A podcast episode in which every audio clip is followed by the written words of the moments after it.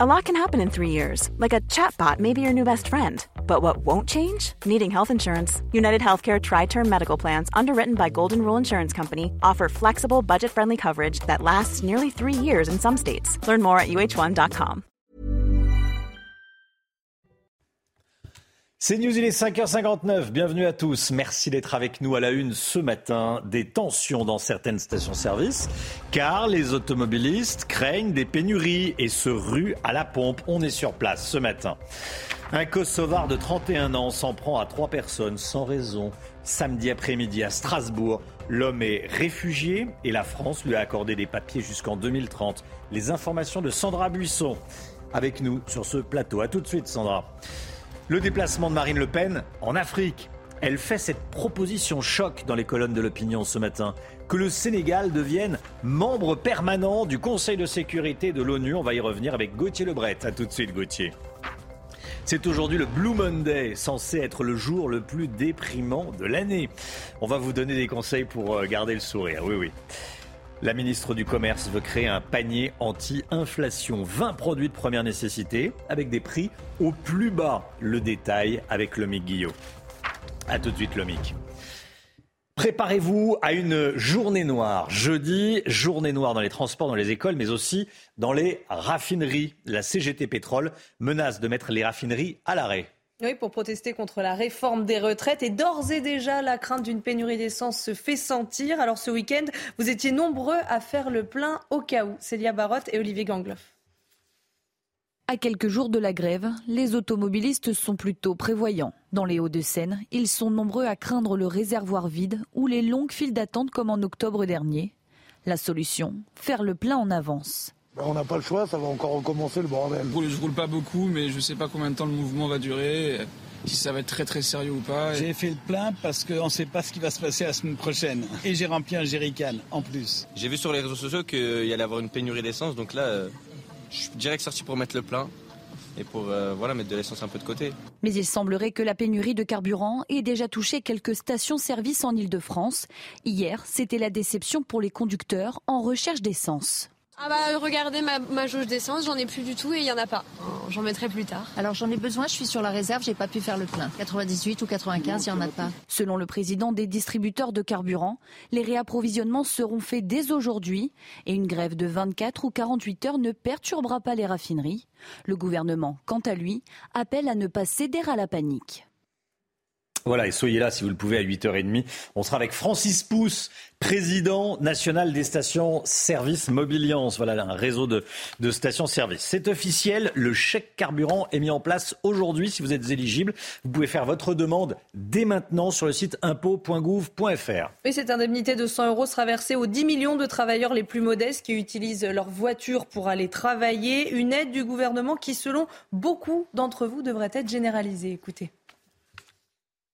Apparemment, tout le monde doit y avoir droit vu que c'est quelque chose qui concerne tout le monde.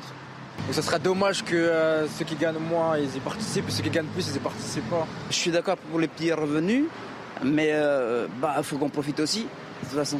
Euh, l'essence, elle est chère, donc bah, moi, je prends la voiture tous les jours pour aller travailler, donc j'ai besoin de mon véhicule. Je n'étais pas au courant. Maintenant, je, à quoi bon sert de mettre une remise s'il n'y a pas de carburant, comme vous pouvez le voir? Il n'y a que du diesel. Voilà, un chèque de 100 euros bientôt versé. Le chèque carburant. L'attaque à l'arme blanche à la gare du Nord. L'homme soupçonné d'avoir blessé sept personnes a passé sa première nuit en prison. Il a été mis en examen pour tentative d'assassinat et placé en détention provisoire hier soir. Marion Maréchal, vice-présidente de Reconquête, déplore une accélération de l'ensauvagement en France. Écoutez, c'était hier sur CNews.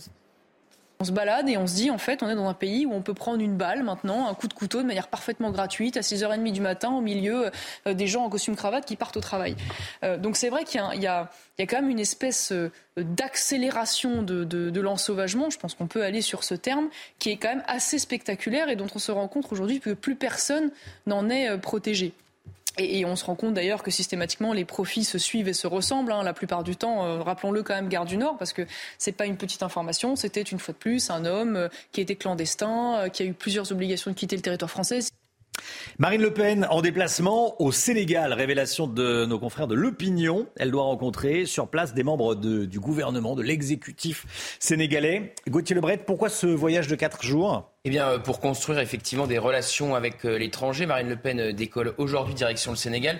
Effectivement, pour un eh voyage qui va commencer mardi pour se terminer jeudi. C'est son premier voyage depuis la présidentielle. Alors, elle est accompagnée de plusieurs conseiller politique, de la vice-présidente du Rassemblement national de l'Assemblée, Hélène Laporte. Deux thématiques fortes abordées pendant ce voyage, l'agriculture et l'autosuffisance alimentaire, et puis la sécurité et la stabilité au Sahel. Marine Le Pen doit, vous l'avez dit Romain, rencontrer des membres de l'exécutif sénégalais, ainsi eh bien, que des parlementaires, et elle va plaider pour que le Sénégal obtienne un siège eh bien, de membres permanents au Conseil de sécurité de l'ONU. Pour le moment, il n'y a que cinq sièges hein, de membres permanents au Conseil de sécurité. Elle explique dans sa tribune euh, dans l'opinion eh bien, que le Sénégal pourrait parfaitement assumer cette charge si particulière avec euh, une diplomatie rayonnante. Le but de ce déplacement, c'est évidemment d'asseoir une stature à l'international, de renforcer ses liens avec l'Afrique. Marine Le Pen pourrait multiplier les déplacements à l'international dans les mois à venir. Merci Gauthier. Comment gérer l'immigration illégale en France? On pose la question ce matin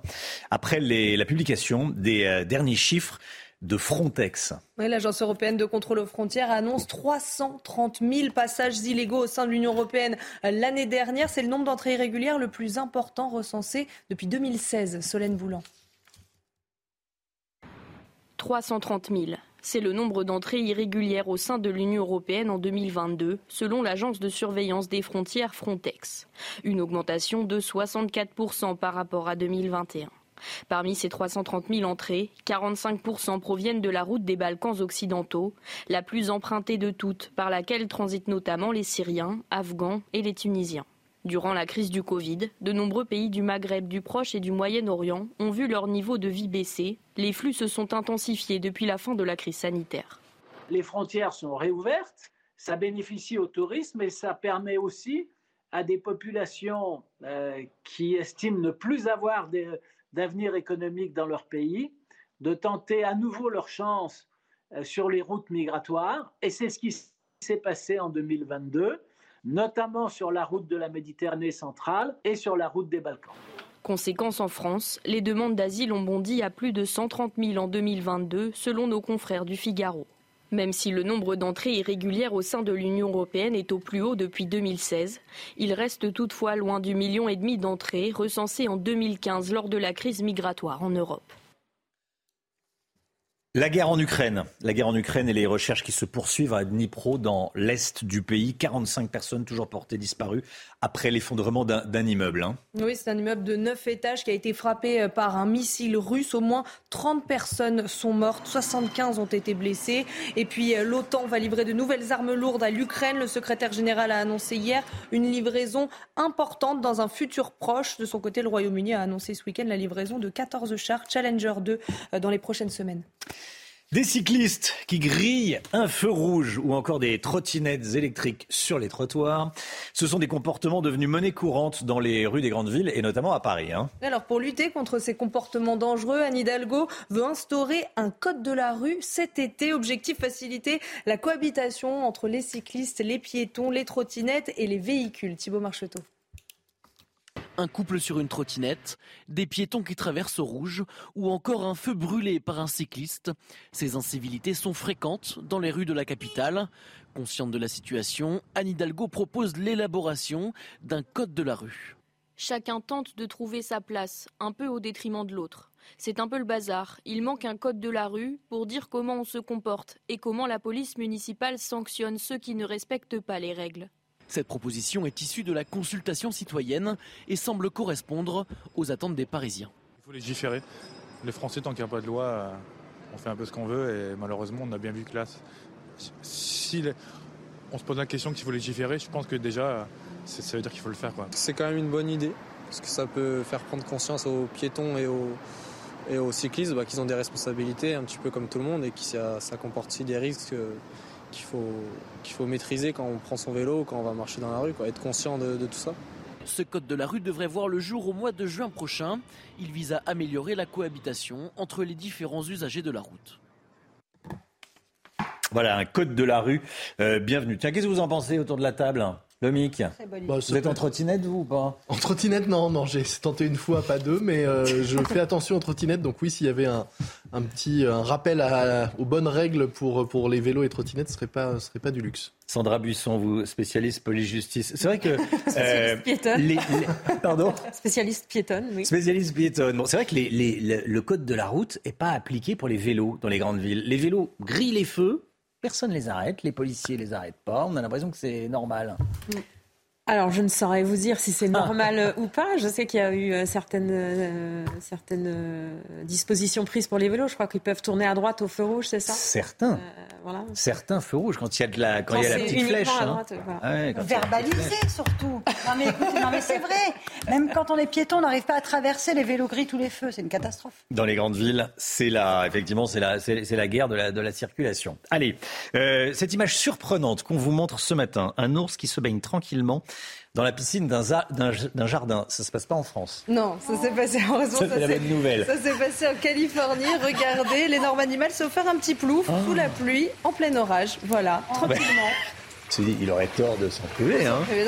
Il sort de l'eau avec agilité. Euh, de la piscine a dû être surpris. Oui. Surtout que personne ne va lui reprocher. Non. Voilà. Visiblement, là, on, lui, on le remercie. On lui propose même une serviette. À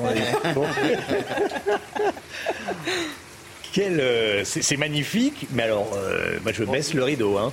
J'espère que la, baie vitrée est blindée. Hein, bon. Allez, tout de suite le sport avec la défaite du PSG, la deuxième depuis euh, la reprise de la Ligue 1.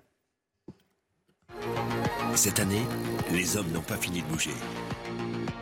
Votre programme sport avec Newman.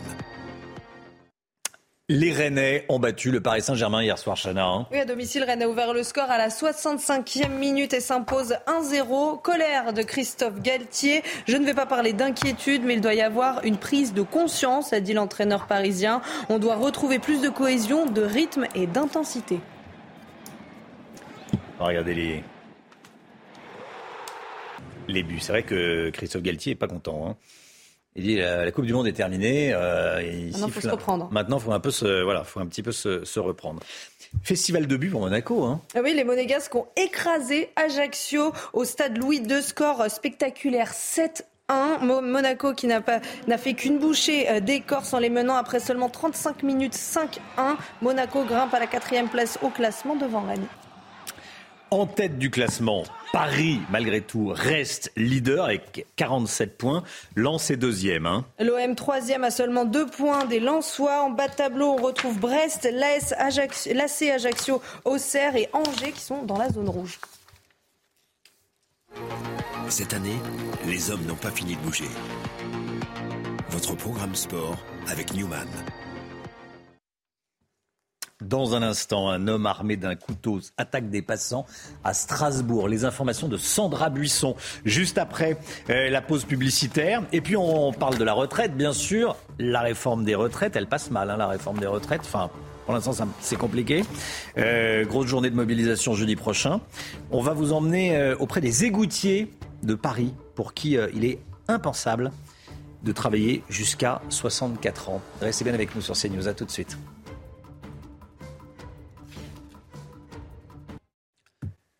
C'est News, il est 6h15. Dans un instant, tout sur cette agression. Euh, un homme armé d'un couteau a attaqué des passants ce week-end à, Strasbourg. On voit ça avec Sandra Busson. Mais tout d'abord, le point info, Chana Lousteau. Une personne blessée par balle à Nantes. La police a été appelée après des coups de feu hier matin dans le quartier Bellevue, quartier connu pour son trafic de stupéfiants. Une personne a été transportée à l'hôpital. Sur place, les forces de l'ordre ont trouvé trois cartouches et un morceau de chargeur. La plus importante fabrique de cigarettes de contrefaçon en France a été démantelée. Jeudi dernier, les gendarmes ont saisi plus de 100 tonnes de produits dans un atelier clandestin près de Rouen. Ils ont découvert une véritable usine avec dortoir, cuisine et zone de stockage. Neuf personnes, toutes de nationalité étrangère, principalement moldaves, ont été placées en garde à vue. Et puis aujourd'hui, surveillez votre compte en banque. Une bonne nouvelle vous attend peut-être. 9 millions de foyers vont toucher une avance du fisc. Il s'agit des ménages qui ont bénéficié de crédits ou de réductions d'impôts l'année dernière. En clair, si vous employez une femme de ménage ou une babysitter par exemple. Alors si vous êtes concerné, vous toucherez 624 euros en moyenne. Sandra Buisson, un homme armé d'un couteau a attaqué des passants samedi après-midi à Strasbourg. L'assaillant a tenté de poignarder un homme et une mère de famille. Il a été maîtrisé par un policier hors service. Il a été interpellé. Euh, qu'est-ce qu'on sait de ce qui s'est passé, Sandra? Alors ça se passe samedi après-midi dans le quartier de la Méno à, Strasbourg. Euh, ce trentenaire, euh, il porte donc un, couteau sur lui. il tente de porter des coups de couteau à une personne qui est en train de, de regagner sa voiture. L'individu la poursuit en essayant de la poignarder. Sa cible réussit à monter dans sa voiture et à prendre la fuite avant d'appeler le, le 17 pour signaler l'agression. Dans la foulée, le suspect va à 200 mètres de là et là, il tente de poignarder une femme qui est à vélo. Elle circule à vélo avec ses deux enfants sur son vélo. Il essaie de lui voler aussi son deux roues. C'est un policier, vous le dites, qui est hors service, qui va mettre fin à ce périple. Lui aussi manque de prendre un coup de couteau. D'ailleurs, il a une coupure à la main. Il s'est luxé l'épaule dans l'intervention. C'est l'arrivée d'une patrouille de la BST, de la brigade spécialisée de terrain, qui permet de finir de l'interpeller. Et pendant euh, qu'on l'emmène au commissariat, des sources policières nous racontent qu'il chante, qu'il prie, qu'il dit plusieurs fois Allah Akbar, puis qu'il lance Vous irez tous en enfer à cause de ce que vous faites en Palestine. Il dit ensuite qu'il regrette de s'en être pris à cette femme parce qu'elle a des enfants, mais qu'il ne regrette pas d'avoir tenté de s'en prendre aux policiers. Bon. Sandra, on en sait plus sur le profil de l'assaillant. Alors c'est un Kosovar, il a 31 ans, il a le statut de réfugié en France, sa carte de résident est valide jusqu'en 2030. Il était selon nos informations connu de la police mais seulement pour euh, usage de stupéfiants et il était inconnu des renseignements territoriaux. Si ses motivations précises restent à déterminer, selon nos informations, la piste terroriste n'est pas privilégiée et le parquet de Strasbourg devrait donc garder la main dans cette enquête ouverte pour tentative de meurtre. Le suspect à l'issue de sa garde à vue euh, doit être présenté au magistrat instructeur aujourd'hui en vue euh, d'une éventuelle mise en examen. Sandra Buisson avec nous ce matin. Merci Sandra. Le projet de loi sur les retraites, il sera présenté lundi prochain en Conseil des ministres. Il sera question de la pénibilité au travail. Elle est au cœur des préoccupations de beaucoup de Français, Chana, la pénibilité au travail. Oui, on a rencontré euh, des égoutiers de Paris pour qui il est impensable de travailler jusqu'à 64 ans. On les a suivis dans les égouts parisiens. Alexis Vallée. Pour comprendre le travail de Guillaume Conrad, il faut aller là où personne ne va, dans les égouts. Sa mission, superviser le nettoyage et les réparations d'urgence dans le vaste réseau souterrain de la capitale. Concrètement, bah, on, y va, euh, on y va avec les moyens du bord pour euh, rétablir l'écoulement, soit par haute pression, ou soit avec des systèmes mécanisés. Mais ça reste un travail très manuel et qui a très peu évolué depuis euh, son début. Guillaume Conrad est fier de faire ce métier mais il se voit mal arpenter les égouts dans le noir, au milieu des rats et des excréments, jusqu'à 64 ans, l'âge que lui imposerait la réforme des retraites si elle était adoptée. C'est un, métier qui reste encore extrêmement exposé euh, au danger. Donc là, ça va, je suis encore jeune, mais je ne me vois pas déjà à 50 ans, 55 ans, euh, continuer mon activité de la même manière. Il est complètement saturé à nous. En fait, nous, dès on évite de rester trop longtemps, il faut sortir directement. Le 19 janvier, lui et ses collègues seront dans la rue, visibles de tous, pour faire entendre leur colère. Est-ce que vous ressentez un petit coup de blues ce matin? Pas d'inquiétude, c'est tout à fait normal. C'est le Blue Monday. Le Blue Monday qui est censé être le jour le plus déprimant de l'année. Bon. J'ai bien censé. Hein, à titre personnel, tout va bien. Hein. Cette journée a vu le jour en 2005 au Royaume-Uni. Ça serait le résultat d'un manque de lumière du jour, des baisses de température et de la nostalgie des fêtes de fin d'année. Alors à cette occasion, on est allé vous demander vos techniques pour garder le sourire. Écoutez. Bah, quand j'ai un coup de blues, euh, bah, soit euh, je décide de partir un peu en week-end, loin de Paris, Bon, si on peut au soleil, bah, sinon euh, on écoute un peu de musique et voilà, on essaye de, faire ce qu'on peut. Je sors, je sors un peu de chez moi, on se promène, on fait du shopping, euh, on mange dehors, on essaie de faire des activités dehors pour euh, changer le quotidien. J'évite déjà de, trop penser et pour ça je vais appeler mes amis, je vais écouter de la musique. Il n'y a que l'amour, donc faire l'amour. Moi je me promène. Le yoga par exemple. Eh ben, je dirais un petit tapé avec ses parents, ça aide. Après, il euh, faut aussi penser à soi-même, faire du sport. Voilà, faire du sport pour lutter contre la déprime. Vous avez un petit truc pour lutter contre la déprime, euh, Chana? Oui, faire du sport, voir des amis. Euh, oui. Faire des choses agréables, quoi. Faire des choses agréables. C'est assez simple, remarque. Hein. Gauthier? Non, mais il faut jamais se morfondre. Ouais. Voilà. Quand tout va bien dans la tête, généralement. Faut pas trop se regarder le nombril. Pas trop penser à Pourquoi vous me dites ça Pourquoi vous me dites ça Non, je dis, non, c'est même pas pour vous, c'est c'est pour- en général. c'est- Ah oui, voilà. d'accord. Les gens les plus tristes, c'est souvent les gens qui, qui, qui pensent qu'à eux. Ils pensent que Bon. tout tourne. Oui, tout tourne autour d'eux. Ouais. Bon, bon, voilà des petits trucs anti-déprime. Bon, allez, 6h21, restez bien avec nous. Dans un instant, euh, une loi qui inquiète la, la grande distribution. On va en parler. Euh, une députée de la majorité, puis la, la- la ministre, hein, surtout du, du commerce, qui veut. euh, qui veut faire quoi, euh, le Guillaume Elle veut créer un panier anti-inflation avec 20 produits avec des prix très bas. On en parle dans un instant. À tout de suite. Rendez-vous avec Pascal Pro dans l'heure des pros, du lundi au vendredi de 9h à 10h30. 6h25, l'économie, on va parler de l'inflation. Un projet de loi d'un député de la majorité qui est examiné aujourd'hui aurait pour conséquence de faire grimper les prix dans la grande distribution. Que prévoit exactement ce projet de loi, enfin cette proposition de loi? Le Guillot. Eh bien, cette proposition de loi du député Renaissance du Val-de-Marne, Frédéric Descrozailles, prévoit entre autres qu'en cas de désaccord entre distributeurs et fournisseurs lors des négociations commerciales qui se déroulent en ce moment, les conditions tarifaires des industriels vont s'appliquer. En clair, si les industriels et les grandes surfaces ne se mettent pas d'accord sur les prix à l'issue des négociations qui se déroulent, donc je le rappelle, là jusqu'en mars, eh bien, ce sont les prix décidés par les industriels qui vont s'appliquer. Et donc, des hausses pourraient intervenir, puisque les demandes actuelles de hausse des prix des industriels auprès de la grande distribution varient entre 15 et 25 Alors, pourquoi un tel projet Et On a du mal à comprendre. Oui, c'est vrai, avec l'inflation, on se demande d'où ça sort. Eh bien, parce que pour l'instant, c'est la règle inverse qui s'applique. C'est-à-dire qu'en cas de désaccord dans les négociations, ce sont les prix de 2022 qui resteraient appliqués. Or, il y a eu énormément de hausses pour les, les fournisseurs et les industriels qui ont du coup envie ou besoin de les répercuter. Comment réagissent les, les grandes enseignes? Mal, évidemment. hein. Hier, neuf groupes, français de la grande distribution, les principaux donc, ont appelé les députés à la responsabilité. Dans un communiqué commun, ils ont dénoncé les effets explosifs de cette proposition de loi sur les prix et donc sur le pouvoir d'achat. Si ce projet de loi était voté, aucune enseigne ne pourrait s'opposer à des augmentations de tarifs de 10 à 20% a déclaré Michel-Édouard Leclerc. Les prix vont exploser, a alerté effectivement le patron de Lidl en France. Alors pour tenter de déminer la situation, Olivia Ministre déléguée au commerce, a annoncé, elle, hier, qu'elle souhaitait mettre en place dès le mois de mars un produit de 20 produits vendus à prix très bas et bloqués. C'est une façon de compenser le chèque alimentation, une promesse de campagne d'Emmanuel Macron qui n'a jamais vu le jour depuis son élection. Mais, et c'est tout le paradoxe, si la loi est votée, elle compliquera beaucoup la mise en place d'un tel panier. C'était votre programme avec XXL Maison, mobilier design et décoration. Le temps tout de suite et on commence avec la météo des neiges. Votre programme avec Rosbay, soin d'excellence pour sublimer vos cheveux. Rosbay.com Votre météo des neiges avec des conditions qui se refroidissent progressivement. C'est le cas à Puy-Saint-Vincent. Moins 2 degrés en haut de la station, 0 degré en bas de la station. De la neige fraîche avec 20 cm tombés ces dernières heures du côté de Valoir. Moins 3 en haut de la station, 0 degré en bas. Quelques chutes de neige également ces dernières heures. 3 cm relevés. Attention, risque d'avalanche de niveau 3, c'est-à-dire marqué. Les deux Alpes, moins 4 en haut de la station, 4 degrés en bas de la station. Avec là aussi un risque d'avalanche marqué.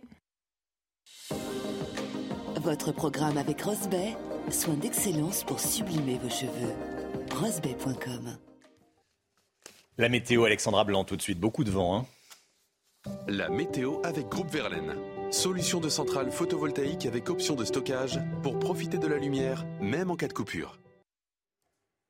Alexandra Blanc, cette nuit, on a relevé jusqu'à 124 km/h de vent à Belle-Île en Charente-Maritime. Oui, des vents tempétueux sur la façade atlantique. Regardez ces images du côté de Belle-Île avec au programme du vent, mais également euh, de la pluie avec le passage de la tempête Gérard. La tempête Gérard qui d'ailleurs continue sa route en direction des régions du Nord. C'est pourquoi 23 départements restent placés sous surveillance en raison des vents violents. Vous le voyez notamment les départements euh, situés entre la Normandie et le sud du bassin parisien. On retrouvera également de fortes chutes de neige entre la Lozère et le Cantal. Donc plusieurs départements, 25 au total placés sous surveillance. Tempête Gérard qui arrive et donc conséquence, les vents restent tempétueux. D'ailleurs, les plus fortes rafales se situent actuellement euh, sur la pointe du Cotentin avec localement 159 km de vent relevé il y a seulement euh, quelques minutes pour la pointe du Cotentin. Donc les vents qui remontent actuellement en direction euh, de, des Hauts-de-France ou encore de la Belgique. On retrouvera par ailleurs un temps variable, de la pluie, des nuages, beaucoup de neige également en montagne hein, sur les Pyrénées, sur l'ouest des Pyrénées par exemple. On attend localement jusqu'à 50 cm de neige juste aujourd'hui. Dans l'après-midi, eh bien, la perturbation se décale sur les régions de l'Est. On retrouvera de belles éclaircies sur la façade ouest et puis une nouvelle tempête va arriver entre cet après-midi, ce soir et cette nuit. Elle s'appelle Fienne et elle va concerner principalement le sud-ouest du pays. Côté température, eh bien, les températures sont un petit peu fraîches ce matin. 4 à Paris, 8 degrés à La Rochelle ou encore 0 degrés à Grenoble. Et dans l'après-midi, les températures sont en baisse et ce n'est que le début avec 7 degrés à Paris, 13 degrés pour le Pays Basque ou encore 5 degrés à Lille. La suite du programme demain, deuxième tempête de la semaine, la tempête Fienne qui va concerner le sud-ouest. Et puis tout au long de la semaine, on aura du froid et de la neige en montagne. Vous avez regardé la météo avec Groupe Verlaine. Isolation thermique par l'extérieur avec aide de l'État. Groupe Verlaine, le climat de confiance. C'est News, il est 6h30. Bienvenue à tous. Merci d'être avec nous. À la une, écoutez bien, le ras-le-bol d'un commerçant à Amiens. Il dit que la police ne fait rien pour lutter contre les vols de vêtements dans son magasin et décide de publier une vidéo de voleurs sur les réseaux sociaux. Des défilés dans toute la France jeudi contre la réforme des retraites. Certains craignent le retour des Black Blocs. Comment sécuriser la manifestation? On verra ça dans un instant. Des artisans qui tirent la sonnette d'alarme à cause des prix des matériaux qui grimpent. Ils ont du mal à préserver leur marge. On est allé en Corse. La colère des habitants de la flotte en ré contre une association qui a obtenu de la justice un jugement ordonnant le retrait d'une statue de la Vierge Marie. Le maire de la flotte en ré est prêt à aller jusque devant le Conseil d'État. Et puis le coup de gueule d'Hugo Frey contre des sites internet qui annoncent régulièrement, à tort, la mort de personnalités. Le chanteur en a fait les frais, il s'indigne ce matin. Un commerçant d'Amiens publie sur les réseaux sociaux des vidéos où l'on voit des voleurs dans son magasin. Dans la même journée, plusieurs personnes ont volé pour 700 euros de vêtements, Chana. Hein. oui, exaspéré, le patron de la boutique Derby a déposé une plainte, mais il ne s'est pas arrêté là. Il a décidé de lancer un appel à témoins pour retrouver ces voleurs et les sanctionner. Célia Barotte. Il est 16h48 quand cet homme entre dans la boutique amiénoise et dérobe une doudoune. À quelques minutes d'intervalle, c'est un couple qui profite que les vendeurs soient avec d'autres clients pour emporter avec eux deux parkas sans passer par la caisse. Au total, le préjudice est estimé à 700 euros. Des vols filmés par les caméras du magasin, puis diffusés sur les réseaux sociaux du gérant Jérôme Jean. Il souhaite dénoncer la répétition de ces actes malveillants. Depuis plusieurs mois, nous constatons une augmentation significative des vols, tentatives de vol, et rien ne change. Puisque ces individus ne risquent rien, alors je vous propose de visionner ces deux vidéos extraites de la vidéosurveillance de la boutique. Même s'il a porté plainte, le patron du magasin de vêtements a peu d'espoir sur l'aboutissement de l'enquête. Il mise donc sur les réseaux sociaux pour alerter ses confrères et retrouver l'identité des voleurs. Si vous voyez l'une des trois personnes, n'intervenez pas, composer le 17. J'alerte aussi les pouvoirs publics. Il faut des moyens techniques et humains à la police pour interpeller, arrêter et condamner en espérant que les choses bougent. Grâce à vous, courage aux commerçants. Ce n'est pas la première fois qu'un commerçant décide de publier sur Internet le visage de ses malfaiteurs. En octobre dernier, à Forbach, le gérant d'un dépôt vente avait lui aussi assumé cette démarche. Voilà, je vous pose la question sur le compte Twitter de CNews ce matin. Est-ce que vous le comprenez, ce commerçant? Oui, vous le comprenez à 95%. Non, vous ne le comprenez pas à 5 petits pourcents. Vous continuez à aller voter. C'est pas un sondage, attention, hein, je le dis à chaque fois, mais c'est important, c'est pas un sondage, c'est une consultation sur le compte Twitter de CNews. Vous pouvez continuer à y aller pour donner votre avis, bien sûr. Aujourd'hui, surveillez votre compte en banque. Une bonne nouvelle vous attend. Peut-être 9 millions de foyers vont toucher une avance du fisc. Il s'agit des ménages qui ont bénéficié de crédits ou de réduction d'impôts l'année dernière. Hein. Oui, en clair, si vous employez une femme de ménage ou une babysitter, par exemple, alors si vous êtes concerné, vous toucherez 624 euros en moyenne par foyer. Cette avance sera prise en compte dans le calcul de l'impôt de cet été et figurera sur l'avis d'imposition. Cette semaine sera la première semaine de contestation contre la réforme des retraites. Les huit principaux syndicats se sont mis d'accord pour une journée de mobilisation commune. Jeudi prochain, journée de grève et de manifestation à prévoir. Hein. Mais certains craignent que ces rassemblements euh, dégénèrent, notamment avec le retour des Black Blocs. Barbara Durand. Comment éviter à tout prix de revoir ces images? Jeudi, à Paris, mais aussi à travers toute la France, des milliers de personnes sont attendues dans les rues, des foules auxquelles pourraient venir s'ajouter des casseurs. Le retour des, Black Blocs est hautement prévisible. Chaque fois qu'il y a des manifestations, d'autant plus si elles sont importantes, ils essaient de, s'immiscer et puis comme d'usage de, de, provoquer des troubles, de s'en prendre notamment au symbole de l'État et au symbole du capitalisme. Donc je crois que de ce point de vue, la menace sera assez élevée. Des fauteurs de troubles difficiles à identifier et neutraliser. Nous avons affaire à une véritable nébuleuse. C'est la, marque même de fabrique euh, des Black Blocs de ne pas constituer un groupe euh, structuré, aisément identifiable. Euh, donc c'est le défi reste permanent, même si euh, les capacités des pouvoirs publics se sont améliorées depuis quelques années. L'organisation des différents services d'ordre en amont devrait cependant permettre de limiter les actions des casseurs. La préparation, l'anticipation, plus le travail fait avec les syndicats vont sans doute permettre de plus tenir cette manifestation, mais néanmoins, on ne peut pas dire que euh, nous serons face à un risque zéro. La présence de Black Blocs, un premier gros défi pour Laurent Nunez, nommé préfet de Paris en juillet dernier. Voilà, on va continuer à parler de la réforme des retraites à 7h10 avec Sabrina Agresti-Roubache. Elle est députée Renaissance des Bouches-du-Rhône. Elle est dans la majorité, donc elle défend ce projet de réforme. Elle sera avec nous à 7h10. L'inflation, elle frappe tous les secteurs, notamment celui du bâtiment. Hein. Hausse des coûts des matériaux, délais de livraison plus longs et carnet de commandes allégés. Les professionnels sont inquiets. Certains craignent des licenciements, d'autres la faillite. Reportage en Corse avec Christina Louti. Depuis plusieurs mois, Jean-Marc, chef d'entreprise, est inquiet. En cause, le prix des matériaux indispensables à la construction de ces structures métalliques qui ne cessent d'augmenter. Depuis euh, décembre 2021 à aujourd'hui, on est passé quasiment à 100% d'augmentation. Une hausse des prix inquiétante pour les entreprises et artisans du BTP qui ont du mal à préserver leurs marges. On a des, chefs d'entreprise qui nous disent Moi, j'ai édité un devis qui aujourd'hui ne correspond plus euh, avec ces, ces hausses au travail que je vais fournir et je vais travailler à perte. Rogner sur les marges en absorbant les hausses pour ne pas les imputer aux clients, un équilibre impossible à tenir à long terme selon ces professionnels du BTP. Un manque de visibilité des carnets de commandes qui ont tendance à s'alléger en Corse laisse craindre des licenciements et des faillites dans ce secteur. Forcément, on sera obligé de se séparer de nos employés, voire fermer totalement la société. On ne va pas pouvoir continuer comme ça. C'est une crise sans précédent. Tous espèrent des mesures fortes de la part du gouvernement pour sauver leur profession et une plus grande transparence de la part des distributeurs qu'ils soupçonnent de profiter du contexte inflationniste pour augmenter leurs marges. Ils se disent déjà prêts à descendre dans la rue pour faire entendre leur voix.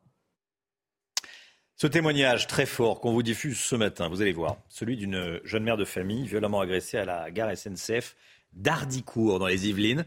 Un homme l'a poussé dans les escaliers sous les yeux de sa fille de 5 ans. Hein. Et l'individu s'en est ensuite pris à la fillette en lui assénant plusieurs coups de poing. Les faits remontent à fin décembre. Depuis, cet individu est hospitalisé pour troubles psychologiques. Fatimata, la victime, nous raconte son agression. Arrivé à sa hauteur, euh, il me pousse de, de toutes ses forces. Je suis tombée jusqu'en bas. Ma fille était déjà sur le ma vie tombée, eu peur. s'est mise à pleurer. Et euh, quand je me suis relevée, j'ai vu que cet homme euh, s'en prenait euh, à ma fille par des coups de poing. Je me suis dépêchée de remonter les escaliers. Et je l'ai attrapé en disant Pourquoi vous vous en prenez à nous? Il a tenté de me repousser. Et là, sous le choc, le seul réflexe que j'ai eu, c'est de téléphoner à mon mari. Il a voulu se jeter sur moi. Je l'ai repoussé et le téléphone est tombé. J'ai pris ma fille euh, pour aller euh, en direction d'un bar. Il s'en est euh, pris à moi de nouveau. Il m'a jeté au sol. Il m'a enseigné des coups de poing. Les personnes qui étaient au bar nous, ont entendu crier et sont venues nous aider. Voilà, on doit avoir peur hein, quand ça vous arrive. surtout qu'elle était avec sa fille, sa petite. Bon, elle témoigne ce matin dans la matinale.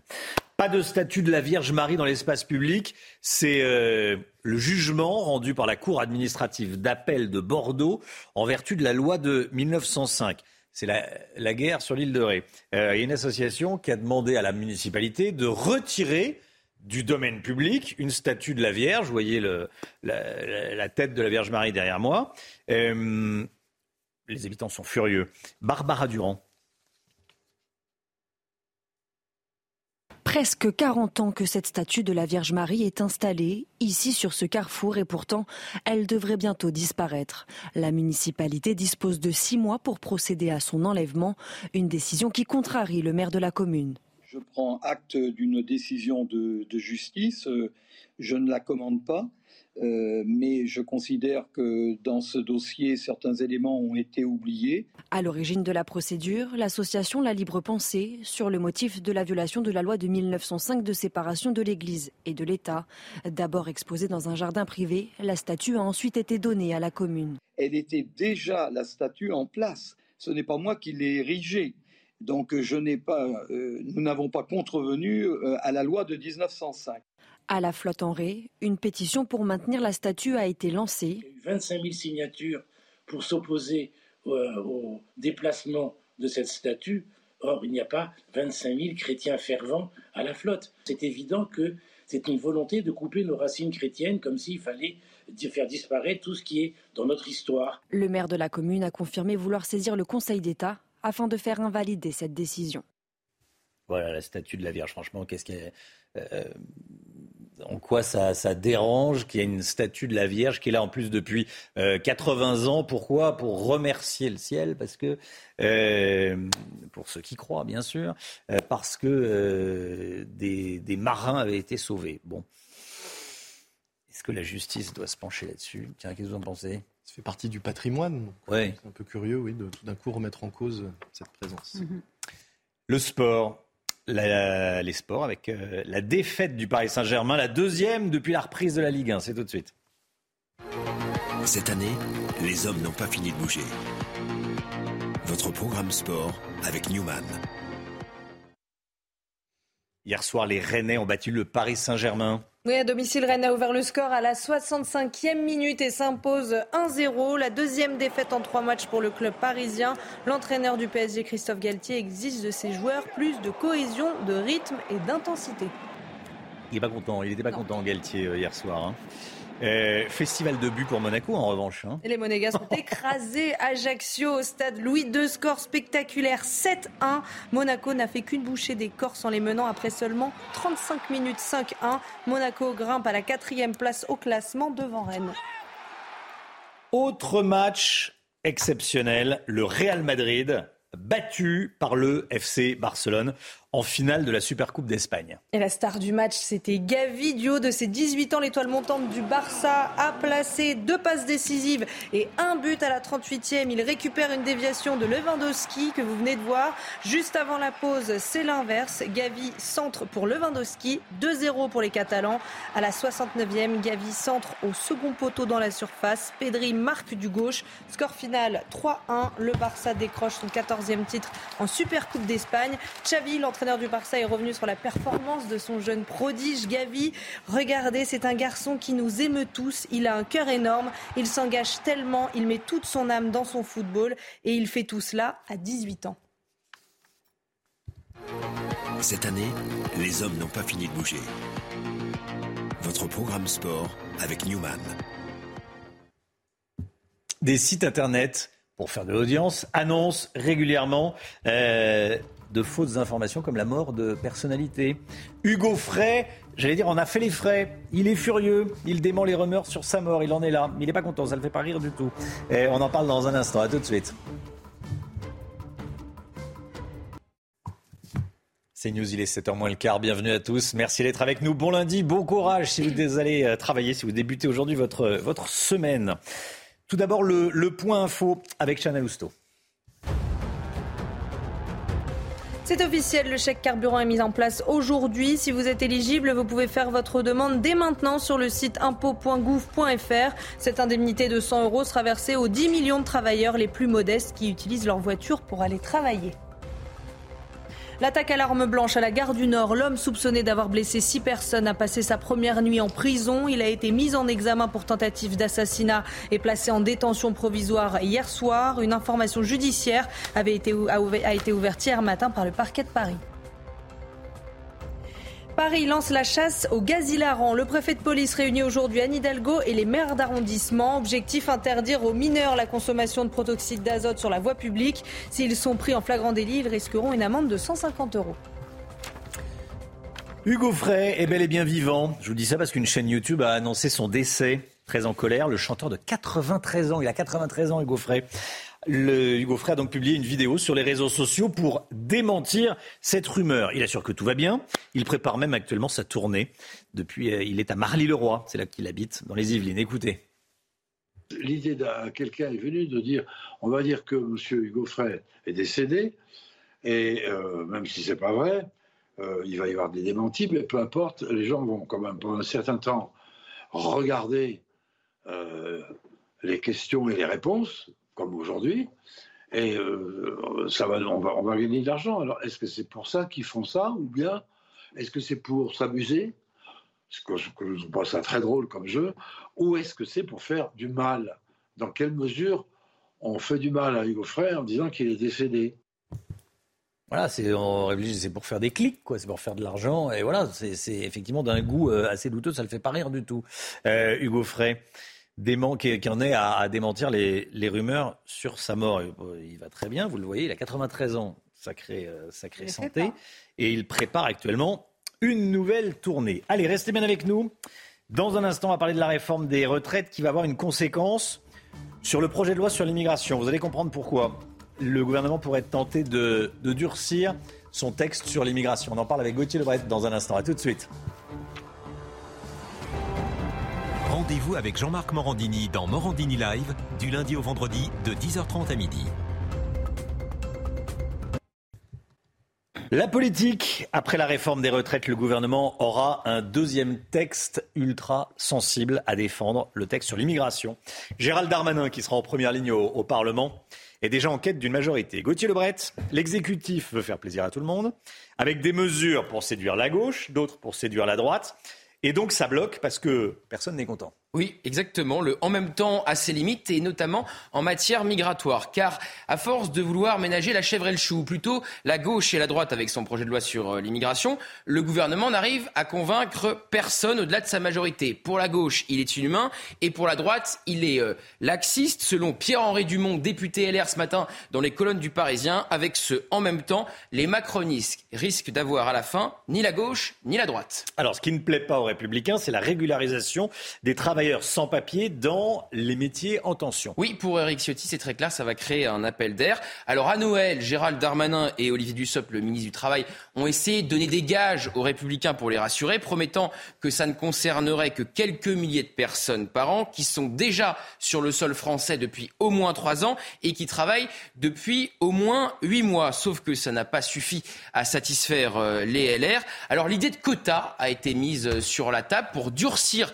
ce texte et séduire les républicains. Sauf que là, eh bien, le gouvernement, avec une telle mesure, pourrait perdre l'aile gauche de sa majorité, menée par euh, Sacha Oulier, président de la commission des lois, qui tient vraiment à cette mesure pour régulariser les travailleurs sans papier dans les métiers en tension. Vous voyez donc que c'est un peu insoluble. Bon, après euh, les retraites projet de réforme des retraites est soutenu par les Républicains. Après ce soutien, est-ce que les Républicains pourraient soutenir un deuxième texte du eh gouvernement? C'est toute la question. Hmm. Politiquement, effectivement, ça paraît très compliqué euh, pour euh, les LR. Certains dans la majorité ne croient pas du tout à ce double oui. Oui sur les retraites et oui ensuite sur euh, l'immigration. Les députés de gauche, d'ailleurs, sur la retraite, ont renommé le projet de loi le projet de loi Borne-Ciotti. Vous voyez bien ce que ça sous-entend.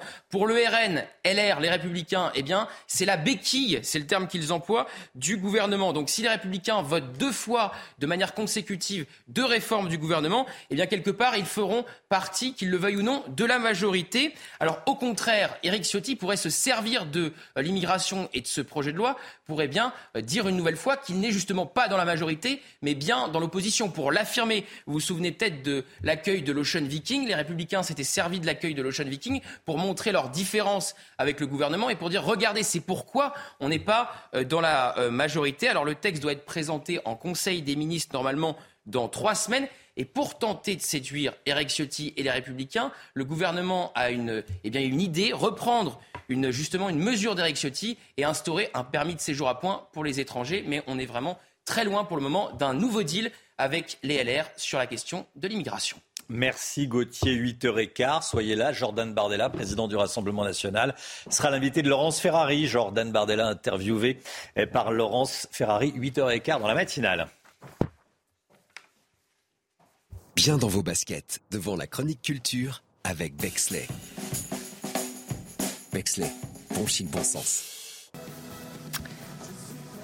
L'instant musique, réveillon musique comme tous les matins. Ce matin, nos célébrations, le titre euh, emblématique du groupe Indochine, un single qui euh, est utilisé par le groupe pour fêter ses 40 ans de carrière. Regardez. Qui ne chanteront pas.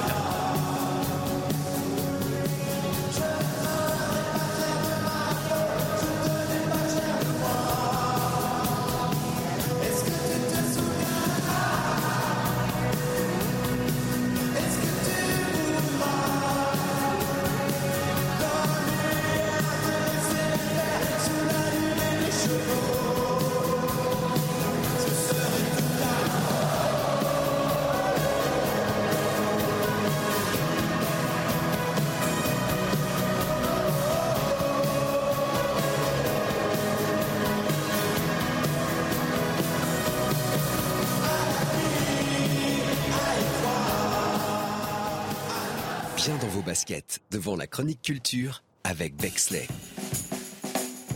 Bexley, bon chic, bon sens. La tempête Gérard est là, elle est là, elle euh, traverse la France. On voit le- tout ça en détail avec Alexandra Blanc. La météo avec Groupe Verlaine. Solution de centrale photovoltaïque avec option de stockage pour profiter de la lumière, même en cas de coupure. Alexandra Blanc, la tempête Gérard, est... on est en plein dedans. Hein elle, balaye le, elle balaye le pays. Euh, plus ça. de 130 km heure euh, en haut de la Tour Eiffel, notamment. hein. Oui, localement 132 km/h de vent en haut de la Tour Eiffel. On va le voir dans un instant. En attendant, prenons la direction de la Bretagne, notamment du côté de Carnac, avec beaucoup de vent. Cette nuit, on a relevé localement jusqu'à 159 km/h de vent, principalement euh, sur le Morbihan. Des vents tempétueux également en remontant près des côtes de la Manche. En tout cas, la tempête Gérard balaye le pays, en tout cas le nord du pays, actuellement avec des vents tempétueux localement 160 km/h de vent euh, relevé il y a seulement quelques minutes du côté de Barneville-Carteret. Alors au programme évidemment du vent également au pied de la Tour Eiffel, en haut de la Tour Eiffel avec 132 km/h de vent euh, relevé euh, cette nuit en haut de la Tour Eiffel. On a eu déjà beaucoup plus de vent, mais en attendant, ça vous montre que le vent est bien présent. D'ailleurs, l'île de France est placée sous surveillance avec 23 départements placés en vigilance orange pour le vent, avec principalement les départements de la Normandie, de la Manche ou encore du bassin parisien. On retrouvera également beaucoup de neige entre le Cantal et la Lozère. C'est pourquoi ces deux départements sont placés sous surveillance. Alors la tempête Gérard qui balaye le pays, le nord du pays actuellement, avec des vents euh, tempétueux. On retrouve également un temps très mitigé, très instable entre le sud-ouest et le nord-est. Et puis si vous êtes en montagne, attention, beaucoup de neige aujourd'hui. On attend localement jusqu'à 50, qui- 50 cm de neige, principalement sur l'ouest des Pyrénées. Donc vraiment une journée particulièrement agitée. Dans l'après-midi, la perturbation va se décaler en direction des régions de l'Est. Le vent va se calmer un petit peu, va un peu faiblir, mais ça soufflera encore bien fort, au moins jusqu'à la mi-journée. Puis regardez, deuxième tempête qui va arriver dans le courant de la soirée. Elle s'appelle Fienne et elle va engendrer des vents tempétueux sur les Pyrénées, mais également de bonnes rafales de vent. On en reparlera bien évidemment après Gérard passage de la tempête Fienne à partir de ce soir. Les températures, températures qui baissent un petit peu ce matin avec 0 degré à Grenoble, 4 degrés à Toulouse ou encore du côté de Paris. Et dans l'après-midi, les températures sont un petit peu en baisse hein, par rapport au jour précédent. Et ce n'est que le début. Le froid va se maintenir cette semaine. 5 degrés à Strasbourg. Vous aurez 13 degrés en moyenne pour le Pays Basque et 6 degrés seulement pour la pointe bretonne. Vous avez regardé la météo avec Groupe Verlaine. Isolation thermique par l'extérieur avec aide de l'État. Groupe Verlaine, le climat de confiance.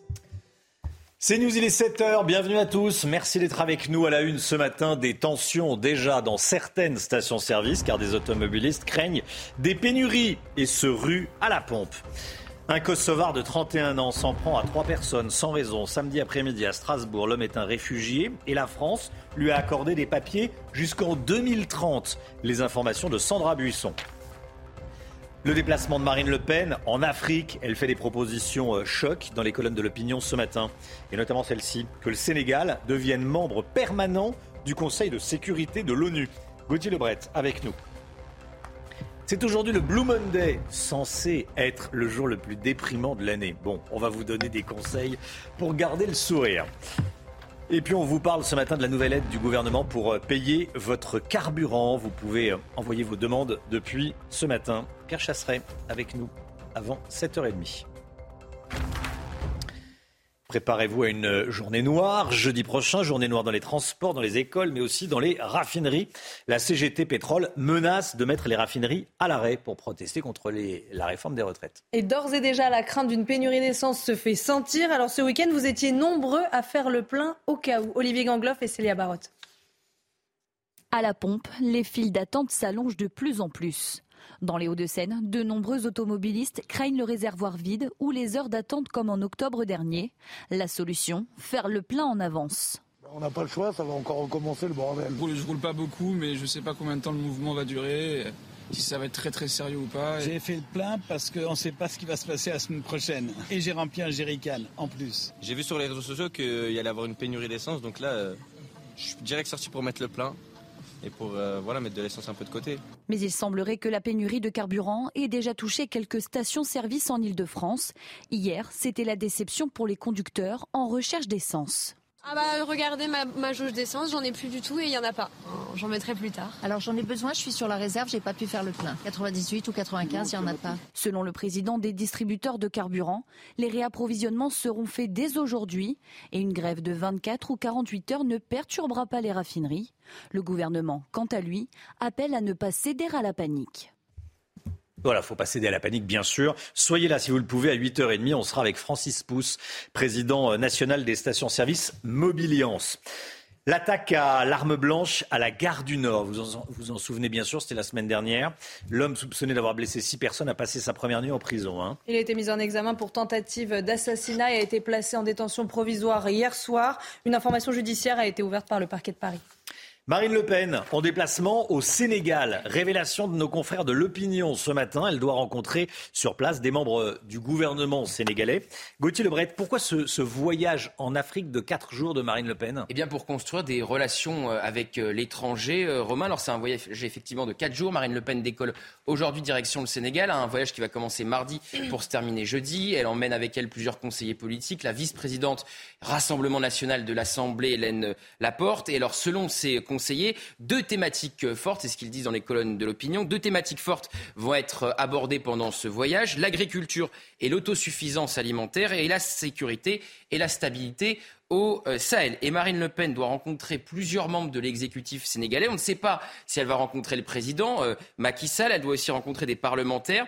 Et euh, effectivement, elle fait une proposition forte puisqu'elle veut que le Sénégal obtienne un siège de membre permanent au Conseil de sécurité de l'ONU. Il n'y a que cinq membres hein, pour le moment, dont la France. Et elle dit dans sa tribune dans l'opinion eh bien, que la France doit plaider pour que le Sénégal ait donc ce sixième siège. Elle explique dans cette même tribune eh bien, que le Sénégal peut assumer cette charge si particulière en raison d'une diplomatie euh, rayonnante. Alors le but de ce déplacement, c'est évidemment d'asseoir une stature à l'international, de renforcer euh, ses liens avec l'Afrique et Marine Le Pen pourrait, dans les mois à venir, multiplier les déplacements à l'international. Merci Gauthier. Est-ce que vous ressentez un petit coup de blues ce matin Si c'est le cas, c'est normal. C'est normal. C'est le Blue Monday. Bon, le Blue Monday, c'est censé être le jour le plus déprimant de l'année. Oui, en théorie. J'ai bien censé. voilà, en théorie, en fait, c'est le troisième lundi du mois de janvier. Donc cette journée a vu le jour en 2005 au Royaume-Uni. Ce serait le résultat d'un manque de lumière du jour, de la baisse des températures et aussi de la nostalgie des fêtes de fin d'année. Alors à cette occasion, on vous a demandé un peu vos conseils pour garder le moral. Écoutez. Bah, quand j'ai un coup de blues, euh, bah, soit euh, je décide de partir un peu en week-end, loin de Paris, Bon, si on peut au soleil, bah, sinon on écoute un peu de musique et voilà, on essaye de, de faire ce qu'on peut. Je sors, je sors un peu de chez moi, on se promène, on fait du shopping, euh, on mange dehors, on essaie de faire des activités dehors pour euh, changer le quotidien. J'évite déjà de, trop penser et pour ça je vais appeler mes amis, je vais euh, écouter de la musique. Il n'y a que l'amour, donc faire l'amour. Moi je me promène. Le yoga par exemple. Eh ben, je dirais un petit appel avec ses parents, ça aide. Après, il faut aussi penser à soi-même, faire du sport. Voilà, au début, c'était un coup de pub. Hein. En 2005, c'était des agences de voyage qui voulaient euh, vendre des voyages. On disait, ah, c'est le jour le plus déprimant, comme ça, prenez, euh, achetez des, achetez des voyages chez moi et vous pourrez partir sous le, sous le soleil. Bon, c'est devenu le Blue Monday. Euh. Bon, vous avez des petits trucs, Chana, pour avoir le bah, moral? Oui, passer du temps avec des amis, aller se balader, prendre l'air. Ouais. Voilà. Les choses simples de la vie. ne pas prendre de bonnes résolutions, c'est le meilleur. Oui, c'est ça en fait. Parce qu'elle tombe rapidement au mois de janvier. On ne tient pas ces bonnes résolutions, donc ne pas en prendre. On dit je vais faire du sport. Il ne faut pas en prendre. On n'en fait pas et on déprime parce qu'on n'en fait pas. C'est ça. Donc la solution, c'est dès le départ, on règle le problème. C'est pas mal. Tiens, j'ai pas, pas, bonne résolution. pas pensé. Cette image surprenante. Euh, inquiétante pour certains qu'on vous montre ce matin. Rassurez-vous, c'est très loin. Un ours qui prend un petit bain. Voilà, tranquillement, hein dans une piscine, dans un jardin. Ça s'est passé ce week-end donc en Californie. Alors l'animal s'est offert un petit plouf, voilà, sous la pluie, en plein orage. Vous êtes sûr que c'est un ours? Parce que j'ai des amis de dos. Ah oui. Sans mais non, ça. non, non, c'est pas quelqu'un qui est, très poilu du dos, c'est bien un ours. Allez. Euh, c'est impressionnant, hein ouais. Impressionnant, impressionnant. Je vois, il est parti après. Bon, voilà. Euh, le sport, la défaite du PSG, la deuxième depuis la reprise de la Ligue 1. Autant vous dire que l'entraîneur du Paris Saint-Germain n'est pas très content. Cette année, les hommes n'ont pas fini de bouger. Votre programme sport avec Newman. Les Rennais ont battu le PSG un but à zéro. Oui, à domicile, Rennes a ouvert le score à la 65e minute. Colère de Christophe Galtier. Je ne vais pas parler d'inquiétude, mais il doit y avoir une prise de conscience, a dit l'entraîneur parisien. On doit retrouver plus de cohésion, de rythme et d'intensité.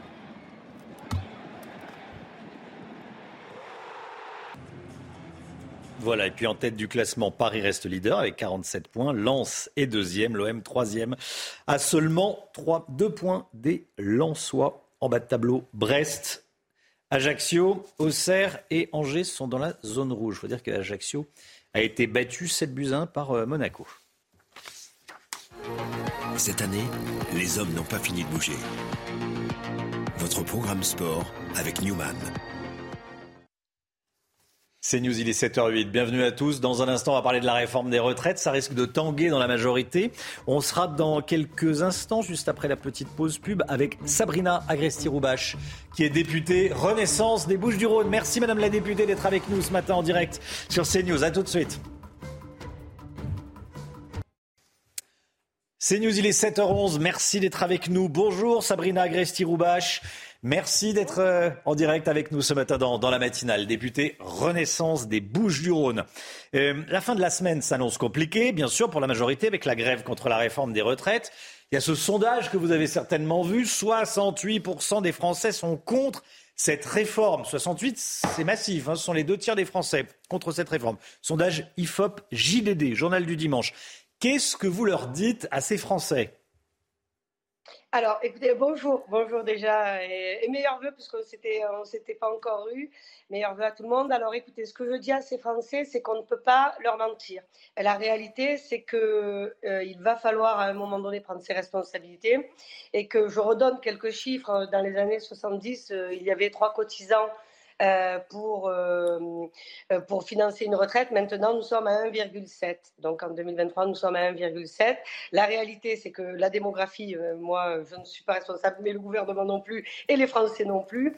Nous devons faire avec. Et si nous voulons sauver notre système de retraite par répartition, mmh. la seule solution, si on ne veut pas augmenter le coût du travail, et si on ne veut pas baisser le pouvoir d'achat des Français, c'est d'augmenter la, durée du travail. Et je prends ça avec beaucoup d'humilité parce que je suis une enfant d'ouvrier. Donc ma mère euh, était garde-malade et mon père euh, m'a son coffreur, donc je sais exactement de quoi je parle.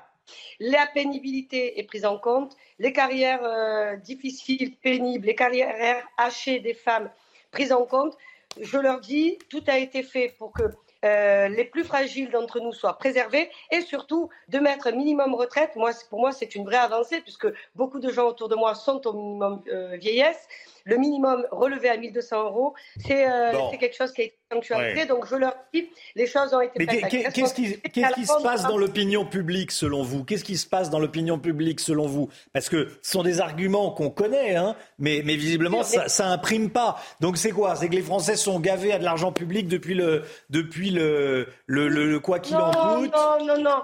Non, vous savez, on leur demande. Ah, non, non, non. Écoutez, les années qui viennent, les décennies qui arrivent, vont demander aux Français, vont nous demander beaucoup d'efforts. Donc, participer à un effort et demander aux gens de travailler plus longtemps, c'est pas simple. C'est pas simple et ce n'est pas simple à accepter. Ça, moi, je le comprends complètement. Je vous le redis. Euh, voilà, je viens d'un milieu très modeste, donc je, sais, euh, je sais l'impact que ça peut avoir.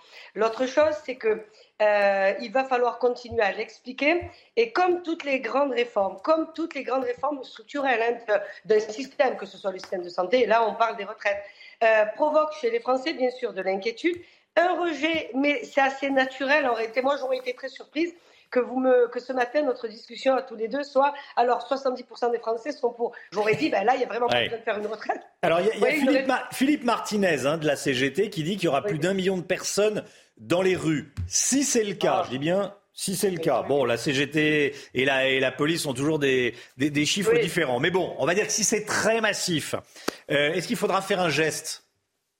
Non, ce que je crois, c'est qu'il faut continuer à discuter, à se concerter. Vous savez, je pense jamais. Parce que à- arriver comme le font, euh, par exemple, je, je vois euh, nos, nos collègues de la, de la NUPES, arriver en disant on ne discute pas, c'est comme ça et pas autrement, pas une, ce n'est pas une négociation. Hmm. Ce que je crois, c'est qu'il faut accompagner, il faut entendre. Par contre, moi, ce que j'entends, et si ça, ça peut vous intéresser autour de moi, parce que ce week-end, c'était, vous savez, enfin, depuis le début de l'année, la période des vœux. Moi, j'essaie de, de discuter sur les, les retraites. Honnêtement, c'est pas les remontées de terrain, en tout cas, que j'ai. Ce qui inquiète les gens, c'est les blocages qui vont être provoqués parce que les gens travaillent, ils ont des enfants, les infirmiers, les infirmières, toutes les professions qui ont besoin donc de se déplacer euh, beaucoup. Euh, ce qui inquiète, c'est ce qui va se passer le 19, mais pas tellement est-ce qu'on sera un million ou deux millions ou 500 000 ou 300 000. C'est qu'est-ce que, qu'est-ce que va-t-il se passer le 19 pour que je puisse emmener mes enfants à l'école, pouvoir aller travailler? Ça, c'est une première chose. L'autre chose, c'est que le- euh, le- la mobilisation, vous savez, on a eu encore, les Français ont été durement touchés par les grèves euh, de, de dépôt d'essence, par les grèves des transports au moment de Noël. Donc, ce que voient aussi les Français, vous savez, il y a beaucoup d'inquiétudes. Oui. C'est quoi? euh, Est-ce qu'il y aura assez d'essence? Eh oui, eh ben, Eh oui. et voilà, moi, moi c'est des questions qu'on me pose. hein. Moi, je Bien peux, sûr. euh, Merci beaucoup, Madame la députée. Leur inquiétude et les protéger. Et je pense que dans cette période compliquée, il faut apaiser, accompagner, discuter et continuer à discuter jusqu'au dernier quart d'heure. Merci beaucoup, Madame la députée. Merci d'avoir été en direct avec nous ce matin dans, dans la matinale. Bonne journée à vous. Le point info avec Chanel Housteau. Une personne blessée par balle à Nantes. La police a été appelée après des coups de feu hier matin dans le quartier Bellevue, quartier connu pour son trafic de stupéfiants. Une personne a été transportée à l'hôpital. Sur place, les forces de l'ordre ont trouvé trois cartouches et un morceau de chargeur. La plus importante fabrique de cigarettes de contrefaçon en France a été démantelée. Jeudi dernier, les gendarmes ont saisi plus de 100 tonnes de produits dans un atelier clandestin près de Rouen. Ils ont découvert une véritable usine avec dortoir, cuisine et zone de stockage. Neuf personnes, toutes de nationalité étrangère, principalement moldaves, ont été placées en garde à vue. Aujourd'hui, surveillez votre compte en banque. Une bonne nouvelle vous attend peut-être. 9 millions de foyers vont toucher une avance du fisc. Il s'agit des ménages qui ont bénéficié de crédits ou de réductions d'impôts l'année dernière. En clair, si vous avez employé une femme de ménage ou une babysitter par exemple. Alors si vous êtes concerné, vous toucherez 624 euros en moyenne par foyer. Un homme armé d'un couteau a attaqué des passants à Strasbourg ce week-end. Je voulais qu'on y revienne ce matin. Sandra Buisson avec nous. Ça s'est passé samedi en fin d'après-midi. L'assaillant a tenté de poignarder un homme et une mère de famille. Il a été maîtrisé par un policier hors service. Il a été interpellé. Sandra Buisson, qu'est-ce qu'on sait de ce qui s'est passé? Alors ça se passe euh, samedi vers 17h euh, dans le quartier de la Méno à, Strasbourg. L'homme tente de porter un coup de couteau à une personne qui est en train de regagner euh, sa voiture. Cette personne va réussir à fuir et donner l'alerte en appelant le, le 17. Dans la foulée, le suspect tente de poignarder une femme qui circule à vélo avec ses deux enfants. Il va aussi essayer de lui voler son deux roues. C'est un policier, vous l'avez dit, qui n'est pas en service, qui va réussir à mettre fin à ce périple. Et l'arrivée d'une patrouille permet de finir de, de l'interpeller. Pendant qu'il est amené au commissariat, selon des sources policières, on nous rapporte qu'il chante, qu'il prie, qu'il dit plusieurs fois Allah Akbar et qu'il va lancer Vous irez tous en enfer à cause de ce que vous faites en Palestine. Cet homme est un Kosovar de 31 ans. Selon nos informations, il a le statut de réfugié en France et sa carte euh, de résident est valide jusqu'en 2030. Il était euh, connu de la police, mais simplement pour usage de stupéfiants. Il était inconnu euh, des services de renseignement. Et selon nos informations, à cette heure, la piste terroriste n'est pas privilégiée. À l'issue de sa garde à vue aujourd'hui, il sera présenté à un magistrat instructeur en vue d'une éventuelle mise en examen. Voilà, des papiers jusqu'en 2030. Hein. Il a l'autorisation de rester en France jusqu'en 2030. Merci beaucoup, Sandra Busson. Allez, euh, l'écho, tout de suite, on va parler immobilier avec le Guillot. Vivez un moment d'émotion devant votre programme avec XXL Maison, mobilier design et décoration. Avec euh, l'interdiction de louer les logements les plus énergivores depuis le 1er janvier dernier, certains prédisaient que beaucoup de ces passoires thermiques allaient se retrouver sur le marché, allaient être euh, mises en vente. Alors, est-ce qu'il y a ou non l'afflux, un afflux de passoires thermiques sur le marché de l'immobilier, Lomique Guillaume Eh bien non, Romain, pas pour l'instant en tout cas, alors que les professionnels, vous l'avez dit, redoutaient une, vente, une mise en vente massive de ces passoires. Euh, eh bien, leur nombre est resté stable en 2022, autour de 8% des biens mis en vente, d'après une étude du réseau d'agence Dévoilé par le journal du dimanche. En fait, en 2022, le nombre de passoires thermiques mises en vente a augmenté de 0,1 à 0,2% en moyenne, autant dire pratiquement pas. À Limoges, à Metz, à Caen, Poitiers, Strasbourg, la proportion de logements énergivores mis en vente a même diminué. Il n'y a qu'à Paris, en réalité, où on note une hausse importante des mises en vente de logements étiquetés F et G d'un point de vue énergétique, un peu plus de 21% des biens en vente actuellement. Rappelons que depuis le 1er janvier de cette année, il est interdit de louer un logement qui affiche une consommation supérieure à 450 kWh par mètre carré et par an. Depuis août, les logements qui ont une étiquette énergétique F ou G sont déjà soumis à un gel des loyers. À partir de 2025, on ne pourra plus louer les logements classés G, en 2028 ceux classés F et en 2034 les logements qui ont une étiquette E.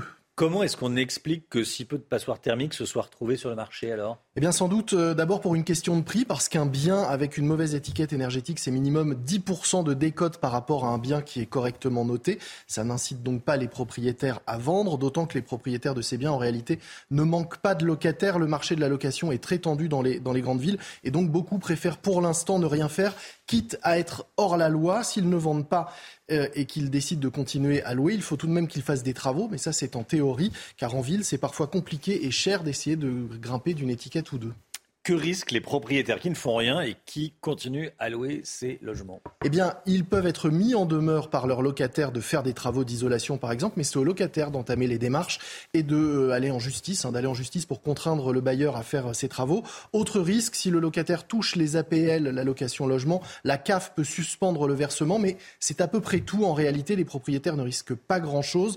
Il est juridiquement impossible d'interdire la location d'un bien. La seule chose possible, eh bien, c'est que ça ne peut plus se faire par les agences si le bien est déclaré euh, indécent d'un point de vue euh, énergétique, mais ça n'empêche pas la location en direct par les propriétaires. D'ailleurs, 31% des propriétaires de passoires thermiques comptent continuer de louer leurs biens, quoi qu'il arrive.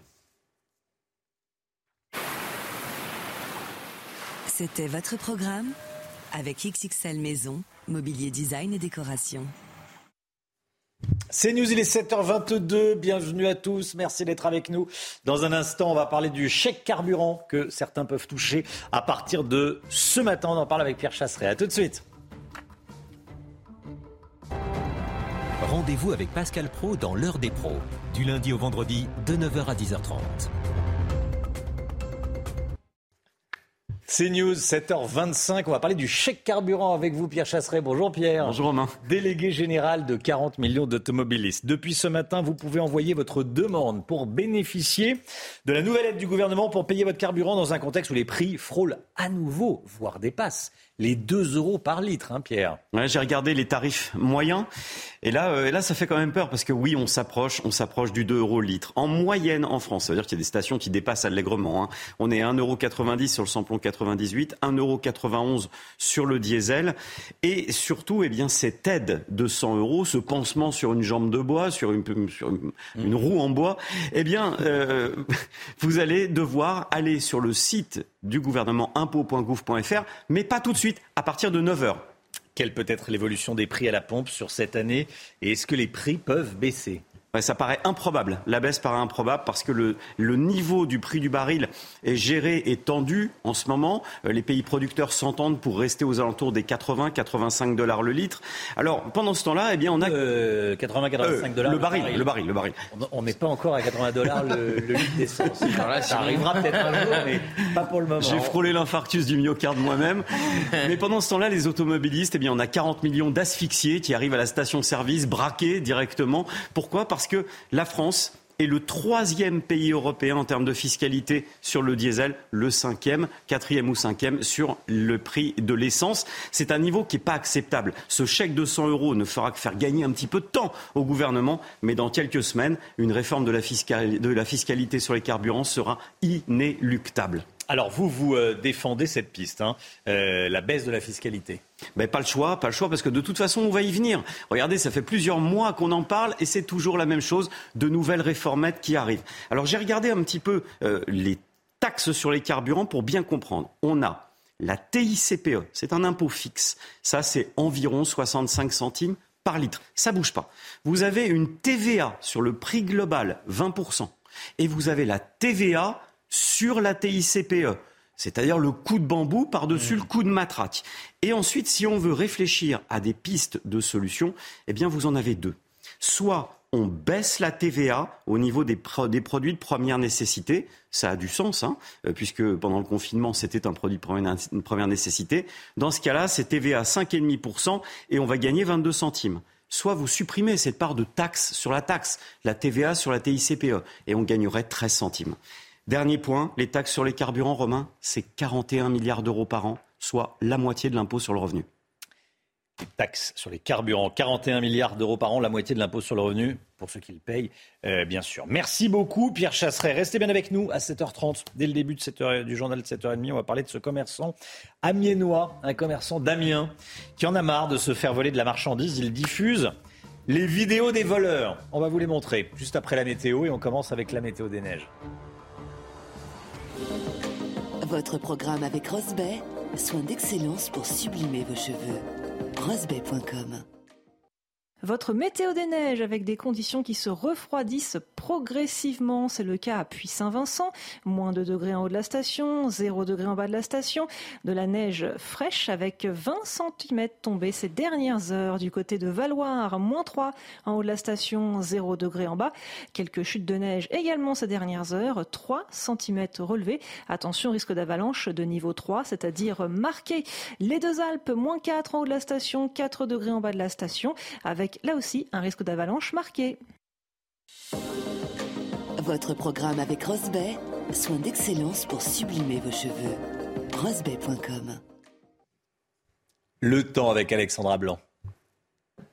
La météo avec Groupe Verlaine. Solution de centrale photovoltaïque avec option de stockage pour profiter de la lumière, même en cas de coupure.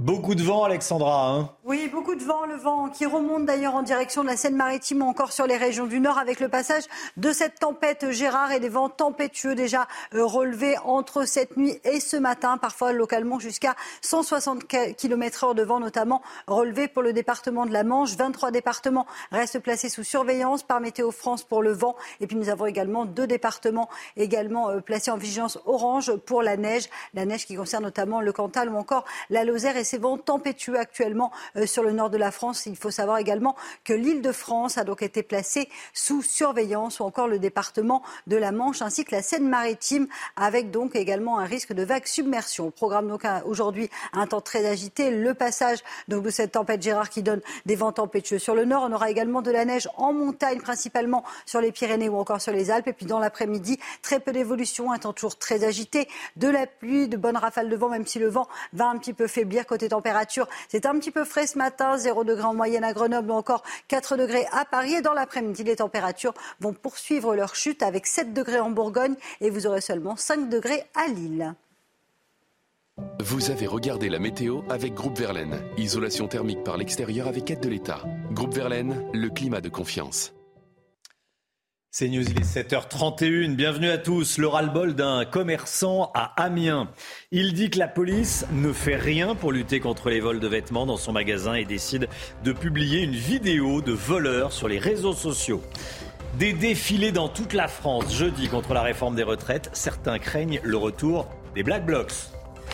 La colère des habitants de la flotte en ré contre une association qui a obtenu de la justice un jugement ordonnant le retrait d'une statue de la Vierge Marie. Le maire est prêt à aller jusque devant le Conseil d'État. Et puis le coup de gueule d'Hugo Frey contre des sites internet qui annoncent régulièrement, à tort, la mort de personnalités. Le chanteur en a fait les frais. Il s'indigne ce matin. Et puis le ministre du Commerce, la ministre en l'occurrence, veut créer un panier anti-inflation. 20 produits de première nécessité avec des prix au plus bas. Le détail avec le Guillot.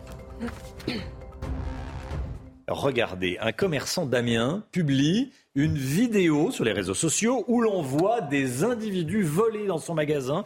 Dans la même journée, trois personnes ont volé pour 700 euros de vêtements. Hein. Exaspéré, le patron de la boutique Derby a déposé une plainte, mais il ne s'est pas arrêté là. Il a décidé de lancer un appel à témoins sur les réseaux sociaux pour retrouver les voleurs et les sanctionner. Célia Barotte.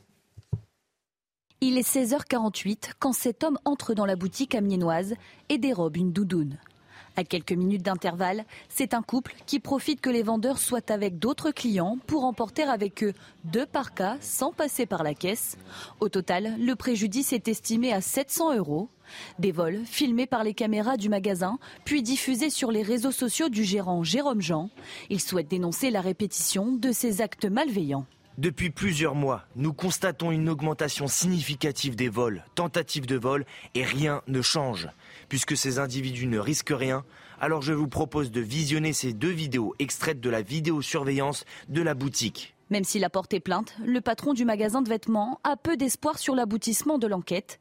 Il mise donc sur les réseaux sociaux pour alerter ses confrères et retrouver l'identité des voleurs. Si vous voyez l'une des trois personnes, n'intervenez pas, composer le 17.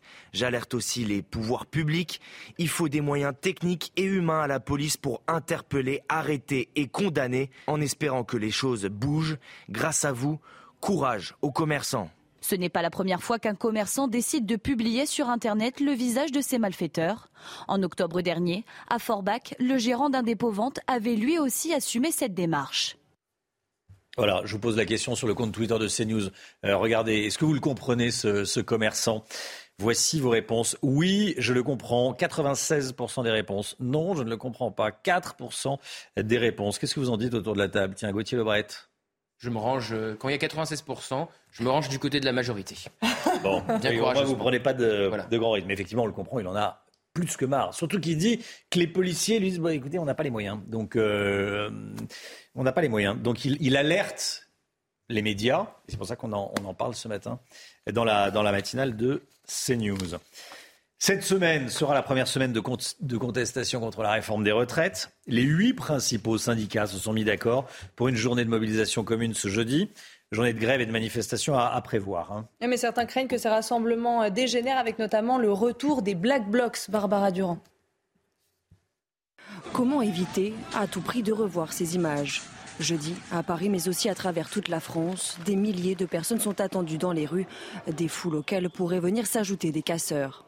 Le retour des, des Black Blocs est hautement prévisible. Chaque fois qu'il y a des manifestations, d'autant plus si elles sont importantes, ils essaient de, s'immiscer et puis comme d'usage de, provoquer des troubles, de s'en prendre notamment au symbole de l'État et au symbole du capitalisme. Donc je crois que de ce point de vue, la menace sera assez élevée. Des fauteurs de troubles difficiles à identifier et neutraliser. Nous avons affaire à une véritable nébuleuse. C'est la, marque même de fabrique euh, des Black Blocs de ne pas constituer un groupe euh, structuré, aisément identifiable. Euh, donc le défi reste permanent, même si les capacités des pouvoirs publics sont améliorées depuis quelques années. L'organisation des différents services d'ordre en amont devrait cependant permettre de limiter les actions des casseurs. La préparation, l'anticipation, plus le travail fait euh, avec les syndicats vont sans doute permettre de plus tenir cette manifestation, mais néanmoins, on ne peut pas dire que euh, nous serons face à un risque zéro. La présence de Black Blocs, un premier gros défi pour Laurent Nunez, nommé préfet de Paris en juillet dernier. Ce témoignage qu'on vous diffuse ce matin, celui d'une jeune mère de famille violemment agressée à la gare SNCF d'Ardricourt. C'est dans les Yvelines. Un homme l'a poussée dans les escaliers sous les yeux de sa fille de 5 ans. Hein. Et l'individu s'en est pris ensuite à la fillette en lui assénant plusieurs coups de poing. Les faits remontent à fin décembre. Depuis, cet individu est hospitalisé pour troubles psychologiques. Fatimata, la victime, attend que la justice soit faite. Écoutez. Je trouve que c'est long, la justice. Quand quand, on est victime et qu'on dit d'attendre, mais euh, sans savoir vraiment sur quoi on attend, c'est compliqué. C'est compliqué de, passer à, autre chose. C'est-à-dire que quand il m'a poussé, s'ils étaient tombés la tête en premier, je serais dans le coma et qu'il n'aurait rien eu. C'est grave. Pas de, statut de la Vierge Marie dans l'espace public. C'est ce qu'a décidé la Cour administrative d'appel de Bordeaux en vertu de la loi de 1905. Pourtant, c'est une statue de la Vierge qui est là depuis 80 ans. Les conséquences, la statue de la commune de la Flotte en Ré sur l'île de Ré va bientôt être déplacée aux grand dames des habitants. Barbara Durand presque 40 ans que cette statue de la Vierge Marie est installée ici sur ce carrefour et pourtant elle devrait bientôt disparaître. La municipalité dispose de six mois pour procéder à son enlèvement, une décision qui contrarie le maire de la commune. Je prends acte d'une décision de, de, justice, je ne la commande pas. Euh, mais je considère que dans ce dossier, certains éléments ont été oubliés. À l'origine de la procédure, l'association La Libre Pensée, sur le motif de la violation de la loi de 1905 de séparation de l'Église et de l'État. D'abord exposée dans un jardin privé, la statue a ensuite été donnée à la commune. Elle était déjà, la statue, en place. Ce n'est pas moi qui l'ai érigée. Donc je n'ai pas, euh, nous n'avons pas contrevenu euh, à la loi de 1905. À la flotte en Ré, une pétition pour maintenir la statue a été lancée. Il y a eu 25 000 signatures pour s'opposer euh, au, déplacement de cette statue. Or, il n'y a pas 25 000 chrétiens fervents à la flotte. C'est évident que c'est une volonté de couper nos racines chrétiennes comme s'il fallait faire disparaître tout ce qui est dans notre histoire. Le maire de la commune a confirmé vouloir saisir le Conseil d'État afin de faire invalider cette décision. Voilà, ça, ça, fait, euh, ça fait jaser, ça crée énormément de, de, colère oui, sur l'île de Ré et, et, bien au-delà hein, d'ailleurs. Euh, Pascal Pro en parlera à partir de, de 9h hein, de ce qui s'est passé, à, de ce qui se passe à la, à la flotte en Ré sur, euh, sur l'île de Ré. Hugo Frey est bel et bien vivant. Bon, vous dites oui, et alors? Ben, Je vous dis ça parce qu'une chaîne YouTube a annoncé son décès. Très en colère, le chanteur de 93 ans a publié une vidéo sur les réseaux sociaux pour démentir cette rumeur. Il assure que tout va bien et qu'il prépare actuellement sa tournée depuis Marly-le-Roi dans les Yvelines. Écoutez. L'idée d'un quelqu'un est venue de dire on va dire que M. Hugo Frey est décédé, et euh, même si c'est pas vrai, euh, il va y avoir des démentis, mais peu importe, les gens vont quand même pendant un certain temps regarder euh, les questions et les réponses, comme aujourd'hui, et euh, ça va, on, va, gagner de l'argent. Alors, est-ce que c'est pour ça qu'ils font ça Ou bien, est-ce que c'est pour s'amuser Ce que, je trouve ça très drôle comme jeu. Ou est-ce que c'est pour faire du mal? Dans quelle mesure on fait du mal à Hugo Frey en disant qu'il est décédé? Voilà, colère, hein. colère également de la, de la compagne du Frey qui dit qu'il y a plein de gens qui l'ont appelé en lui, en lui, disant ah, Je suis désolé pour toi. Elle était obligée de dire bah Non, mais Hugues va très bien. Bon. Bref, voilà, Hugo Frey qui dément les rumeurs sur sa mort. Restez bien avec nous. Dans un instant, on sera avec Lomique Guillot et on va euh, parler de cette proposition de la ministre déléguée au commerce, Olivia Grégoire, qui veut instaurer un, panier de 20 produits à prix cassé, des, des, produits de tous les jours. On en parle avec Lomique Guillot. À tout de suite.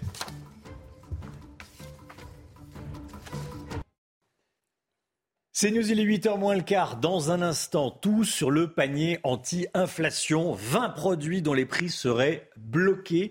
Des produits à prix cassés. On en parle avec Lomique Guillot dans un instant. Mais tout d'abord, le point info, Chanel Lousteau. On commence avec les conséquences de la tempête et du vent. Hein.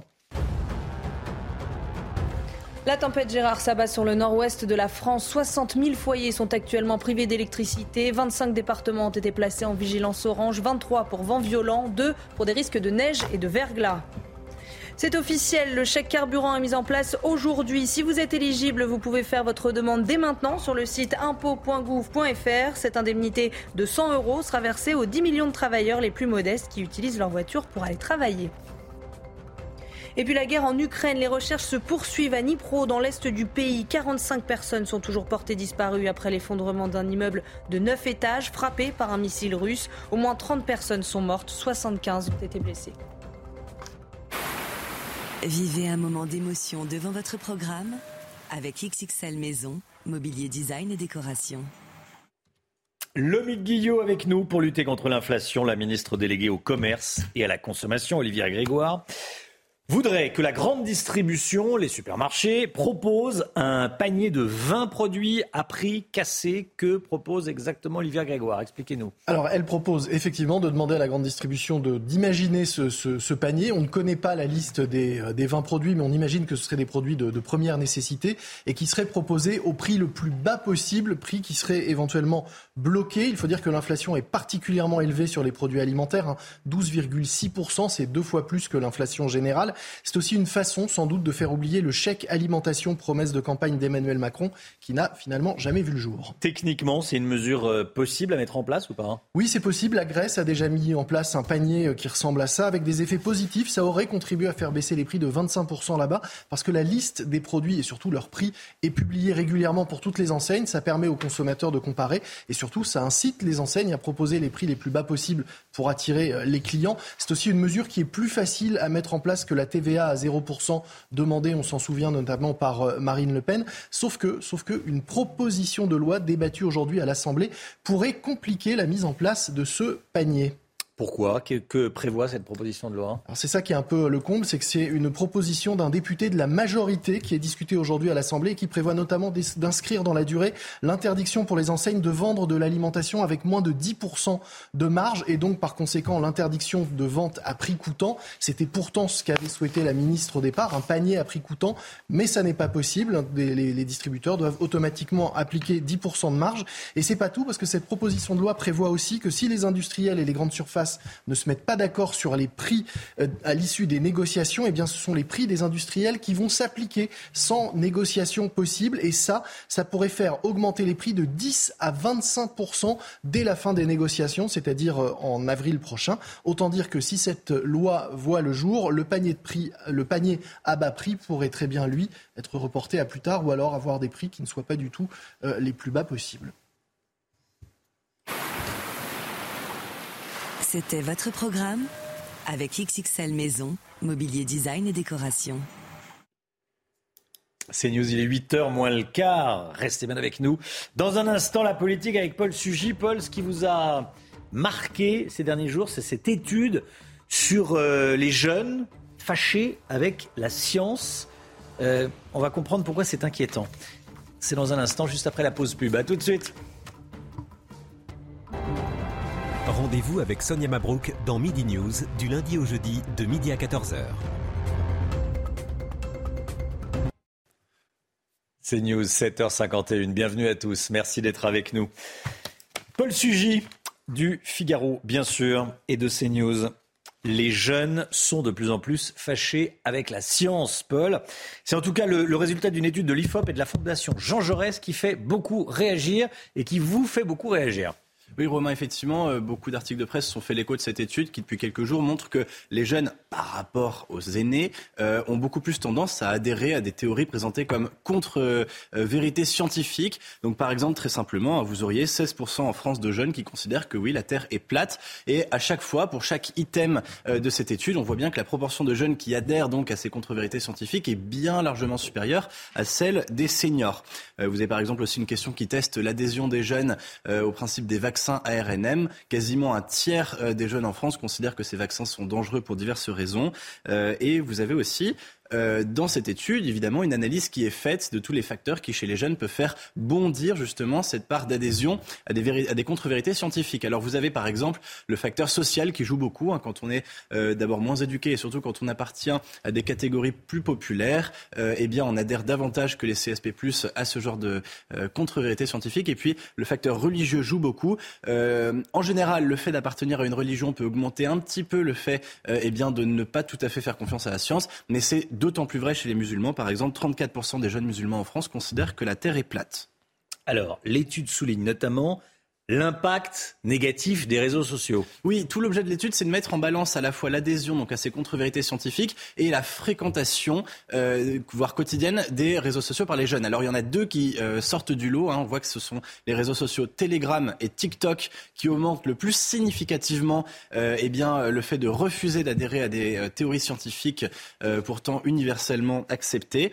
Et notamment, ce qui est intéressant, c'est que ce qu'on voit chez les jeunes, c'est pas forcément le fait d'aller sur TikTok qui est le plus c'est le fait de n'aller que sur TikTok. Le fait, par exemple, d'utiliser TikTok comme un moteur de recherche quotidien euh, pour avoir accès à Internet et donc de ne passer que par TikTok pour se renseigner sur le reste du monde. Là, on voit que cela fait bondir l'adhésion à ces théories. Alors, les réseaux sociaux, effectivement, sont euh, un magma plein de fausses théories scientifiques, voire des choses complètement farfelues. On voit maintenant que c'est devenu quasiment euh, une mode, hein, l'adhésion, par exemple, à toutes ces nouvelles croyances sur l'énergie, le magnétisme. pas plus tard que ce week-end, je crois que c'était la grande influenceuse Enjoy Phoenix qui faisait euh, nettoyer énergétiquement sa maison dans une vidéo qui a été vue des millions de fois donc sur TikTok et sur Instagram. Et donc vous avez effectivement les jeunes qui considèrent ces figures, ces influenceurs comme des modèles de vie à imiter d'un point de vue culturel. On s'habille comme eux, on pense comme eux, on fait comme eux. Et eh bien effectivement, si Enjoy Phoenix ou si d'autres influenceurs de son rang donnent l'impression que l'on peut euh, croire aux énergies comme si c'était une vérité absolue, alors oui, les réseaux sociaux jouent un rôle très important. Vous nous dites aussi que les résultats sont peut-être un petit peu exagérés parce que certaines questions ont pu être mal posées.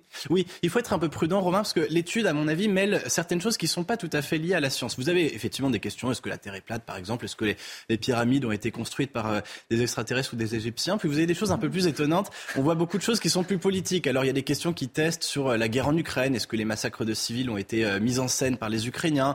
Des choses sur la politique américaine. Est-ce que, par exemple, l'élection de Joe Biden a été truquée, oui ou non? Là, est davantage euh, sur une forme de défiance. Alors c'est un phénomène qui peut être proche. Hein. La défiance et la méfiance à l'égard de la science sont des phénomènes qui peuvent se ressembler. Sauf que malgré tout, là, on est moins dans une question de rationalité ou non que d'une question d'adhésion au discours dominant ou au discours médiatique. Finalement, cette étude traduit aussi euh, la défiance des jeunes à l'égard des médias, à l'égard des vérités officielles.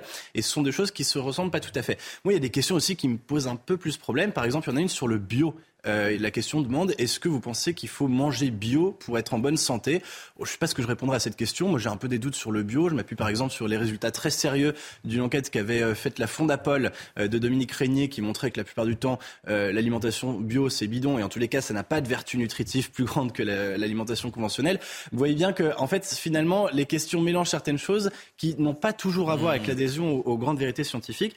Et une chose aussi qui me chagrine un tout petit peu, c'est que, au fond, la rationalité scientifique est présentée comme quasiment une forme de vertu ou de valeur, c'est-à-dire qu'on ne nous demande pas simplement dans cette étude si on fait confiance à des théories scientifiques, mais si on pense que la science est bonne en soi. Et là, on arrive dans une question qui est profondément vertigineuse. Hein. Euh, Émile Zola avait donné une conférence sur le sujet il y a un siècle et demi à des étudiants de médecine en leur disant la science n'est pas faite pour apporter le bonheur, mais pour la vérité. Mais la vérité, sont pas tout à fait la même chose. Donc peut-être que euh, cette étude peut avoir tendance à exagérer un petit peu les choses, mais n'empêche que le résultat est là. Les jeunes croient euh, à des théories complètement délirantes, et ceci de façon très inquiétante. Paul Sugy, merci Paul. Voilà, euh, c'est vrai que c'est inquiétant. Les chiffres que vous donnez sont inquiétants. Et c'est, à mon avis, effectivement, un des grands sujets que doivent se poser euh, toutes les politiques éducatives à partir de maintenant. 7h56, soyez là. À 8h15, Laurence Ferrari recevra Jordan Bardella, le président du Rassemblement national bien dans vos baskets devant la chronique culture avec Bexley. Bexley, bon chic, bon sens. Indochine fête ses 40 ans avec un nouveau clip et sort un nouveau clip avec son single Nos célébrations. On l'écoute.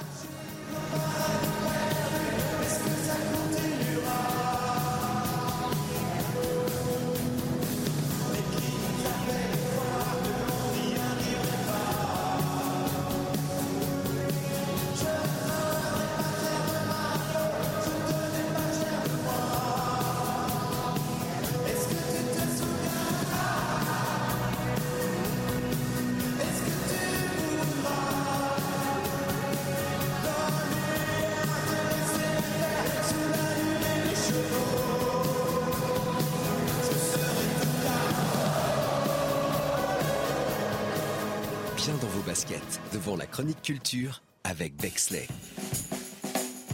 Bexley, bon chic, bon sens. 7h57 dans un instant, la ruée sur les stations-service avec des craintes de pénurie de certains automobilistes. C'est juste après la météo. Alexandra Blanc. La météo avec Groupe Verlaine. Solution de centrale photovoltaïque avec option de stockage pour profiter de la lumière, même en cas de coupure.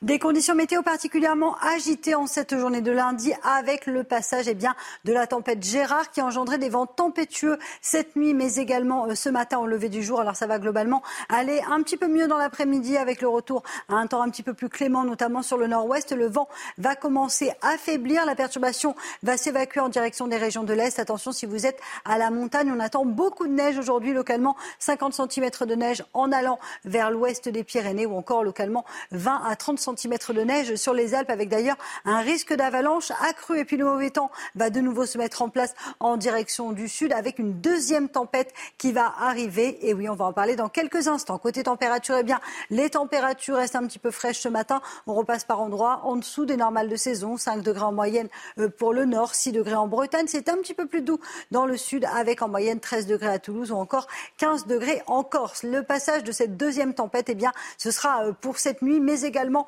demain matin. Elle s'appelle Fienne, tempête Fienne. Et donc, au programme des vents tempétueux attendus entre le sud-ouest et la Corse. Plusieurs départements seront donc placés sous surveillance. Et puis, sur les régions du nord, plus de vent, mais un temps assez maussade avec de la pluie et des nuages entre la Normandie, le bassin parisien ou encore la région Rhône-Alpes avec le maintien de la neige en montagne. Côté température, ça devrait légèrement baisser cette semaine. Sera beaucoup plus hivernale. On en reparlera, bien sûr. Vous avez regardé la météo avec Groupe Verlaine. Isolation thermique par l'extérieur avec aide de l'État. Groupe Verlaine, le climat de confiance. C'est News, il est 7h59. Bienvenue à tous. Merci d'être avec nous à la une, donc, ce matin. Des tensions, des tensions dans certaines stations-service, car des automobilistes craignent des pénuries et se ruent à la pompe. On vous montre tout cela. Le déplacement de Marine Le Pen en Afrique, elle fait cette proposition choc dans les colonnes de l'opinion ce matin. Écoutez, que le Sénégal devienne membre permanent du Conseil de sécurité de l'ONU. Gauthier Lebret, avec nous. À tout de suite, Gauthier. Des artisans qui tirent la sonnette d'alarme à cause des prix des matériaux qui grimpent, qui grimpent. Ils ont du mal à préserver leur marge. On est allé en Corse. C'est aujourd'hui le Blue Monday, censé être le jour le plus déprimant de l'année. On va vous donner des conseils pour garder le sourire. Préparez-vous à une journée noire jeudi prochain, journée noire dans les transports, dans les écoles, mais aussi dans les raffineries. La CGT Pétrole menace de mettre certaines raffineries à l'arrêt. Oui, pour protester contre la réforme des retraites. Et d'ores et déjà, la crainte d'une pénurie d'essence se fait sentir. Alors déjà, ce week-end, vous étiez nombreux à faire le plein au cas où. Célia Barotte et Olivier Gangloff. À la pompe, les files d'attente s'allongent de plus en plus. Dans les Hauts-de-Seine, de nombreux automobilistes craignent le réservoir vide ou les heures d'attente comme en octobre dernier. La solution, faire le plein en avance. On n'a pas le choix, ça va encore recommencer le bordel. Je roule pas beaucoup, mais je ne sais pas combien de temps le mouvement va durer, si ça va être très très sérieux ou pas. J'ai fait le plein parce qu'on ne sait pas ce qui va se passer la semaine prochaine. Et j'ai rempli un jerrycan en plus. J'ai vu sur les réseaux sociaux qu'il y allait avoir une pénurie d'essence, donc là, euh, je suis direct sorti pour mettre le plein et pour euh, mettre de l'essence un peu de côté. Mais il semblerait que la pénurie de carburant ait déjà touché quelques stations-service en Ile-de-France. Hier, c'était la déception pour les conducteurs en recherche d'essence. Ah bah regardez ma, jauge d'essence, j'en ai plus du tout et il y en a pas. J'en mettrai plus tard. Alors j'en ai besoin, je suis sur la réserve, j'ai pas pu faire le plein. 98 ou 95, il y en a pas. Selon le président des distributeurs de carburant, les réapprovisionnements seront faits dès aujourd'hui et une grève de 24 ou 48 heures ne perturbera pas les raffineries. Le gouvernement, quant à lui, appelle à ne pas céder à la panique. Et soyez là si vous le pouvez, à 8h30, on sera avec Francis Pousse, président national des stations-service Mobiliance. On fera un point euh, sur les, pénuries. L'attaque à l'arme blanche à la gare du Nord. L'homme soupçonné d'avoir blessé six personnes a passé sa première nuit en prison, Chana. Hein. Il a été mis en examen pour tentative d'assassinat et a été placé en détention provisoire hier soir. Une information judiciaire a été ouverte par le parquet de Paris. Marine Le Pen en déplacement au Sénégal Révélation de nos confrères de l'opinion ce matin. Marine Le Pen qui doit rencontrer sur place des membres de l'exécutif sénégalais, du gouvernement sénégalais. Gauthier Lebret, pourquoi ce voyage de quatre jours? Eh bien pour euh, construire des liens avec euh, les pays étrangers. Marine Le Pen qui ne sera pas là donc cette semaine pour commenter les manifestations contre la réforme des retraites. C'est son euh, premier voyage depuis la présidentielle. Effectivement, elle part aujourd'hui direction le Sénégal. Elle reviendra vendredi. Alors elle est accompagnée de plusieurs conseillers et de la vice-présidente RN de l'Assemblée la porte. Et euh, selon ses conseillers dans les colonnes de l'opinion, deux thématiques très fortes seront abordées pendant ce voyage l'agriculture et l'autosuffisance alimentaire, et puis la sécurité et la stabilité au Sahel. Évidemment, Marine Le Pen, vous l'avez dit, Romain, doit rencontrer des membres de l'exécutif euh, sénégalais et des parlementaires. On ne sait pas pour le moment si elle rencontrera eh bien, le président euh, Macky Sall, alors qu'elle propose justement que le Sénégal eh bien, obtienne un siège de membre permanent au Conseil de sécurité de l'ONU. Pour le moment, il n'y a que cinq pays hein, qui détiennent ce fameux siège dont la France, et dans sa euh, tribune ce matin dans les colonnes de l'opinion, eh bien, elle plaide pour que la France mette son poids diplomatique pour que le Sénégal obtienne eh bien, ce euh, sixième siège. Elle dit euh, eh bien, que le Sénégal a tout pour occuper cette charge si particulière, avec notamment une diplomatie rayonnante. Alors le but de ce déplacement, c'est évidemment d'asseoir une stature à l'international, de renforcer ses liens avec l'Afrique, et puis Marine Le Pen pourrait multiplier les déplacements à l'international dans les mois à venir. Merci beaucoup Gauthier. Comment gérer l'immigration illégale en France? On se pose la question ce matin après la publication des, derniers chiffres de Frontex. Et l'Agence européenne de contrôle aux frontières annonce 330 000 passages illégaux au sein de l'Union européenne l'année dernière. C'est le nombre d'entrées irrégulières le plus important recensé depuis 2016. Solène Boulan. 330 000. C'est le nombre d'entrées irrégulières au sein de l'Union européenne en 2022, selon l'agence de surveillance des frontières Frontex. Une augmentation de 64% par rapport à 2021. Parmi ces 330 000 entrées, 45% proviennent de la route des Balkans occidentaux, la plus empruntée de toutes, par laquelle transitent notamment les Syriens, Afghans et les Tunisiens. Durant la crise du Covid, de nombreux pays du Maghreb, du Proche et du Moyen-Orient ont vu leur niveau de vie baisser. Les flux se sont intensifiés depuis la fin de la crise sanitaire. Les frontières sont réouvertes, ça bénéficie au tourisme et ça permet aussi à des populations euh, qui estiment ne plus avoir d'avenir économique dans leur pays de tenter à nouveau leur chance euh, sur les routes migratoires. Et c'est ce qui s'est passé en 2022 notamment sur la route de la Méditerranée centrale et sur la route des Balkans. Conséquence en France, les demandes d'asile ont bondi à plus de 130 000 en 2022, selon nos confrères du Figaro. Même si le nombre d'entrées irrégulières au sein de l'Union européenne est au plus haut depuis 2016, il reste toutefois loin du million et demi d'entrées recensées en 2015 lors de la crise migratoire en Europe. Et on parle des prix. À présent, l'inflation, elle touche euh, tous les secteurs. Elle frappe notamment le secteur du bâtiment. Hausse des coûts des matériaux, délai de livraison plus long et carnet de commandes allégé. Les professionnels sont inquiets. Hein. Oui, certains craignent des licenciements, d'autres la faillite. Reportage en Corse avec Christina Luzzi. Depuis plusieurs mois, Jean-Marc, chef d'entreprise, est inquiet. En cause, le prix des matériaux indispensables à la construction de ces structures métalliques qui ne cessent d'augmenter. Depuis euh, décembre 2021 à aujourd'hui, on est passé quasiment à 100% d'augmentation.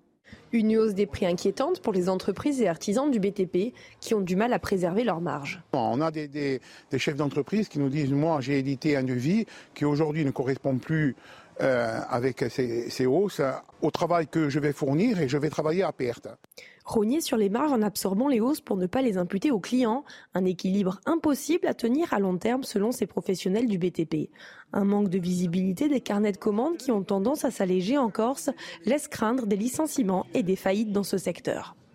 Forcément, on sera obligé de se séparer de nos employés, voire fermer totalement la société. On ne va pas pouvoir continuer comme ça. C'est une crise sans précédent. Tous espèrent des mesures fortes de la part du gouvernement pour sauver leur profession et une plus grande transparence de la part des distributeurs qu'ils soupçonnent de profiter du contexte inflationniste pour augmenter leurs marges.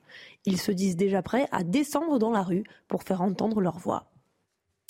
Est-ce que vous ressentez un petit coup de blues ce matin? Je vous pose la question parce que c'est le Blue Monday. Le Blue Monday, c'est censé être le jour le plus déprimant de l'année. Vous n'avez pas l'air déprimé, Chana? Non, ça va et vous, Romain? Ça va. Ça va ce matin. Alors, cette théorie a vu le jour en 2005 au Royaume-Uni. Ça serait le résultat d'un manque de lumière du jour, la baisse des températures et puis la nostalgie des fêtes de fin d'année. Alors, à cette occasion, on vous a demandé des petits conseils pour garder le sourire. Écoutez. Bah, quand j'ai un coup de blues, euh, bah, soit euh, je décide de partir un peu en week-end, loin de Paris. Bon, si on peut au soleil, euh, bah, sinon on écoute un peu de musique et voilà, on essaye de, de faire ce qu'on peut. Je sors, je sors un peu de chez moi, on se promène, on fait du shopping, on mange dehors, on essaie de faire des activités dehors pour changer le quotidien. J'évite déjà de, de, trop penser et pour ça je vais appeler mes amis, je vais écouter de la musique. Il n'y a que l'amour, donc faire l'amour. Moi je me promène. Le yoga, par exemple. Eh ben, je dirais un petit tapé avec ses parents, ça aide. Après, il euh, faut aussi penser à soi-même, faire du sport. Voilà, faire du sport. Chacun a son petit, euh, a son petit, son petit truc pour garder le moral. Gauthier Lebret, vous avez... Il y a une dame qui a, qui, a, qui a, mis une idée comme ça qui peut être sympathique. Pour, pour garder elle, le moral. Elle a dit faire l'amour pour garder le moral. Voilà, mais pas que le, pas que le jour du Blue Monday. Hein, ah bah non, sinon, sinon, ça devient triste. C'est valable, voilà. c'est valable toute l'année. Allez, euh, restez bien avec nous. 8h08 dans un instant l'interview politique de Laurence Ferrari qui reçoit ce matin Jordan Bardella, président du Rassemblement national. À tout de suite. Rendez-vous avec Pascal Pro dans l'heure des pros, du lundi au vendredi de 9h à 10h30. C'est News, il est 8h15. Bienvenue à tous. Dans un instant, Laurence Ferrari, vous recevrez Jordan Bardella, président du Rassemblement national. Mais tout d'abord, le point info, Chanel Lousteau. Une personne blessée par balle à Nantes. La police a été appelée après des coups de feu hier matin dans le quartier Bellevue, quartier connu pour son trafic de stupéfiants. Une personne a été transportée à l'hôpital. Sur place, les forces de l'ordre ont trouvé trois cartouches et un morceau de chargeur. La plus importante fabrique de cigarettes de contrefaçon en France a été démantelée. Jeudi dernier, les gendarmes ont saisi plus de 100 tonnes de produits dans un atelier clandestin près de Rouen. Ils ont découvert une véritable usine avec dortoir, cuisine et zone de stockage. Neuf personnes, toutes de nationalité étrangère, principalement moldaves, ont été placées en garde à vue. Aujourd'hui, surveillez votre compte en banque. Une bonne nouvelle vous attend peut-être. 9 millions de foyers vont toucher une avance du fisc. Il s'agit des ménages qui ont bénéficié de crédits ou de réduction d'impôts l'année dernière. En clair, si vous employez une femme de ménage ou une babysitter par exemple. Alors si vous êtes concerné, vous toucherez 624 euros en moyenne par foyer. Laurence, Jordan Bardella est votre invité ce matin. Bonjour Jordan Bonjour. Bardella, président du Rassemblement national. Pour la première fois depuis 12 ans, les syndicats manifestent jeudi ensemble pour protester contre la réforme des retraites. C'est le premier test grandeur nature. Pourquoi les députés RN ne prendront part, pas part au cortège? Parce que la mobilisation n'appartient pas aux, aux syndicats. Euh, bon, les syndicats, d'abord, euh, dans un état d'esprit de, de, sectarisme euh, qui les caractérise assez bien, ont indiqué qu'ils ne souhaitaient pas la présence du Rassemblement national. Donc, Donc si on est dans une manifestation qui est, qui est politisée, qui est organisée par des gens qui, je vous le rappelle, au second tour de l'élection présidentielle, ont tous appelé à voter pour Emmanuel Macron. Euh, il y aura peut-être des, des, électeurs du Rassemblement national dans, dans, ces cortèges, mais on a aujourd'hui le premier groupe d'opposition à l'Assemblée nationale, et c'est à l'Assemblée nationale que les Français nous ont confié la responsabilité, la lourde tâche de combattre cette réforme des retraites. Vous voulez être le premier parti d'opposition mmh. à cette réforme des retraites. C'est compliqué de ne le faire que à l'Assemblée nationale et de ne pas oser descendre dans la rue par peur quoi de la CGT qui a dit qu'aucun élu RN ne serait le bienvenu dans les cortèges. Vous non, avez mais peur? La CGT, si vous voulez, Monsieur Martinez. Euh, et l'intégralité des patrons de syndicats sont vendus complices de la politique d'Emmanuel Macron. On ne peut pas, si vous voulez, descendre dans la rue, marcher comme un tartuffe après avoir voté, fait voter et appelé à voter pour Emmanuel Macron au second tour de l'élection présidentielle. Mais tout ça, ça n'est pas très grave, ce n'est pas un sujet. Manifester est un droit. Tous les Français qui souhaitent manifester descendront dans les rues pour s'opposer à ce projet euh, qui est un projet de casse sociale, qui est un projet injuste pour des millions euh, de travailleurs et notamment pour les classes populaires et les classes moyennes. Et quant à nous, je veux dire, premier parti de France, premier parti d'opposition à l'Assemblée, nous mènerons le combat à l'Assemblée parce qu'on est en démocratie et euh, encore une fois, à partir du moment où on est parlementaire, que ce soit parlementaire français ou européen, on mène la bataille dans dans euh, l'Assemblée où nous sommes euh, où nous sommes élus. En vérité, vous n'êtes pas le premier parti de France, vous êtes le premier parti d'opposition. Le premier groupe d'opposition voilà. à, à, Emmanuel Macron à l'Assemblée nationale. Il y a une colère souterraine aujourd'hui qui gronde dans le pays et euh, ce qu'on peut déplorer, c'est qu'il n'y a plus une seule profession aujourd'hui qui n'a pas un motif légitime pour descendre dans les rues et exprimer une contestation à l'égard de la politique du gouvernement. Et cette colère, elle s'exprime à l'égard du gouvernement et elle va s'exprimer dans les prochaines semaines et dans les prochains mois parce qu'on a un gouvernement aujourd'hui qui choisit de faire peser les efforts toujours sur les mêmes et qui mène une politique qui euh, demande des efforts à ceux qui travaillent le plus dur et ceux qui travaillent le plus. Et c'est la raison pour laquelle nous nous opposons à cette, à cette réforme, comme d'ailleurs, je crois, près de 70-80% des Français y sont opposés. Est-ce que vous prévoyez une grosse mobilisation jeudi et un pays bloqué, une France bloquée avec des stations-service en pénurie d'essence, des écoles fermées? Comment est-ce que vous voyez les choses? Manifester, oui. Bloquer, non. En réalité, les blocages, euh, que ce soit les blocages. C'est ce que dit Aurore Berger, hein, de les blocages de, Vous avez le même discours. de, de bon, je, je fais pas mes, je me positionne pas par rapport à ce que dit Madame Berger. Non, mais ce sont mais, ces mots. mais, mais si vous voulez, il n'y a pas de raison que les Français aient la double peine. Parce que euh, les Français qui sont contraints d'utiliser leur voiture pour aller travailler, euh, qui vont malheureusement devoir travailler plus longtemps, ils n'ont pas lieu d'avoir à la fois euh, la sanction politique du gouvernement qui va les faire travailler plus longtemps et en même temps euh, une situation de, de blocage. Donc on peut manifester.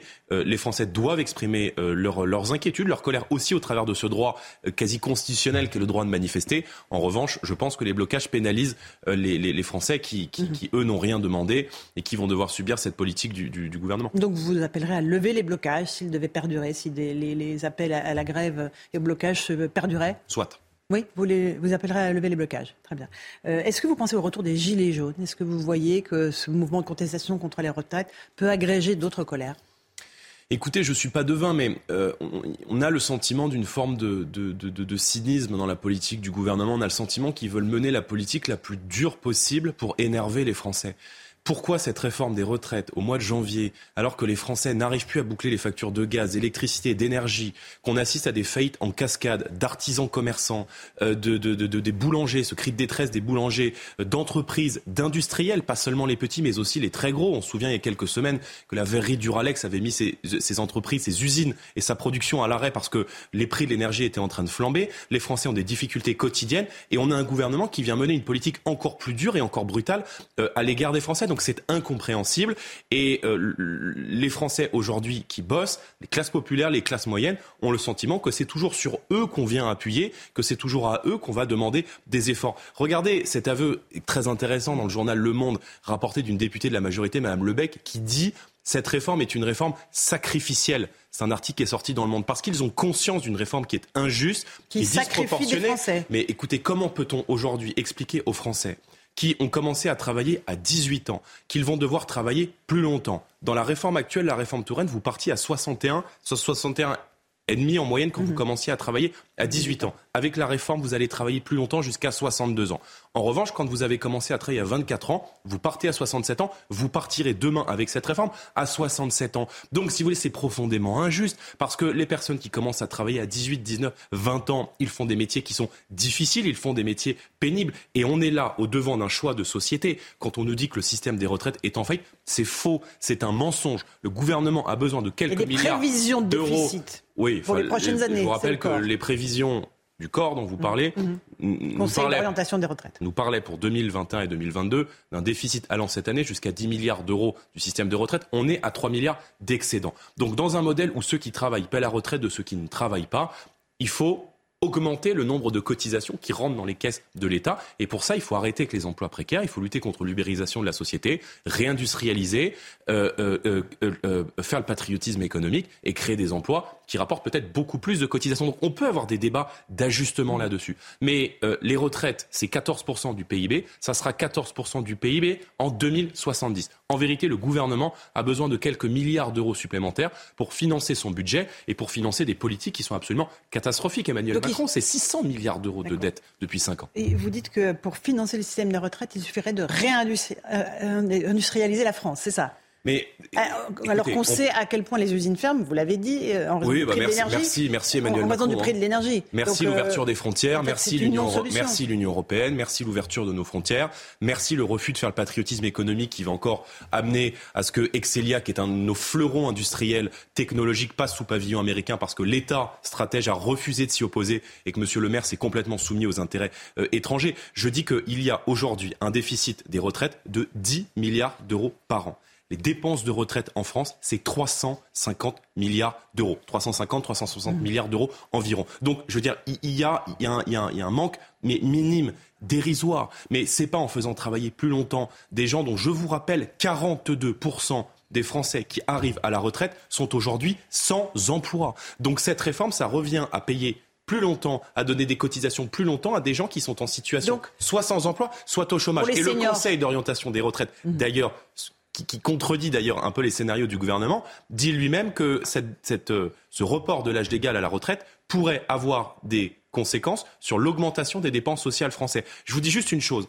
Euh, en dix ans, la génération de mes parents a pris quatre années de travail supplémentaire. Alors même que depuis dix ans, l'espérance de vie des Français les plus modestes, et notamment des femmes qui ont des carrières hachées, elle stagne dans notre pays. Donc nous, on pense qu'on doit pouvoir arriver à la retraite sans avoir euh, le corps épuisé pour pouvoir profiter de cette période qui devrait être sacrée dans la vie. Euh, juste sur l'emploi des seniors, euh, on a un des taux d'emploi de seniors les plus faibles d'Europe, effectivement.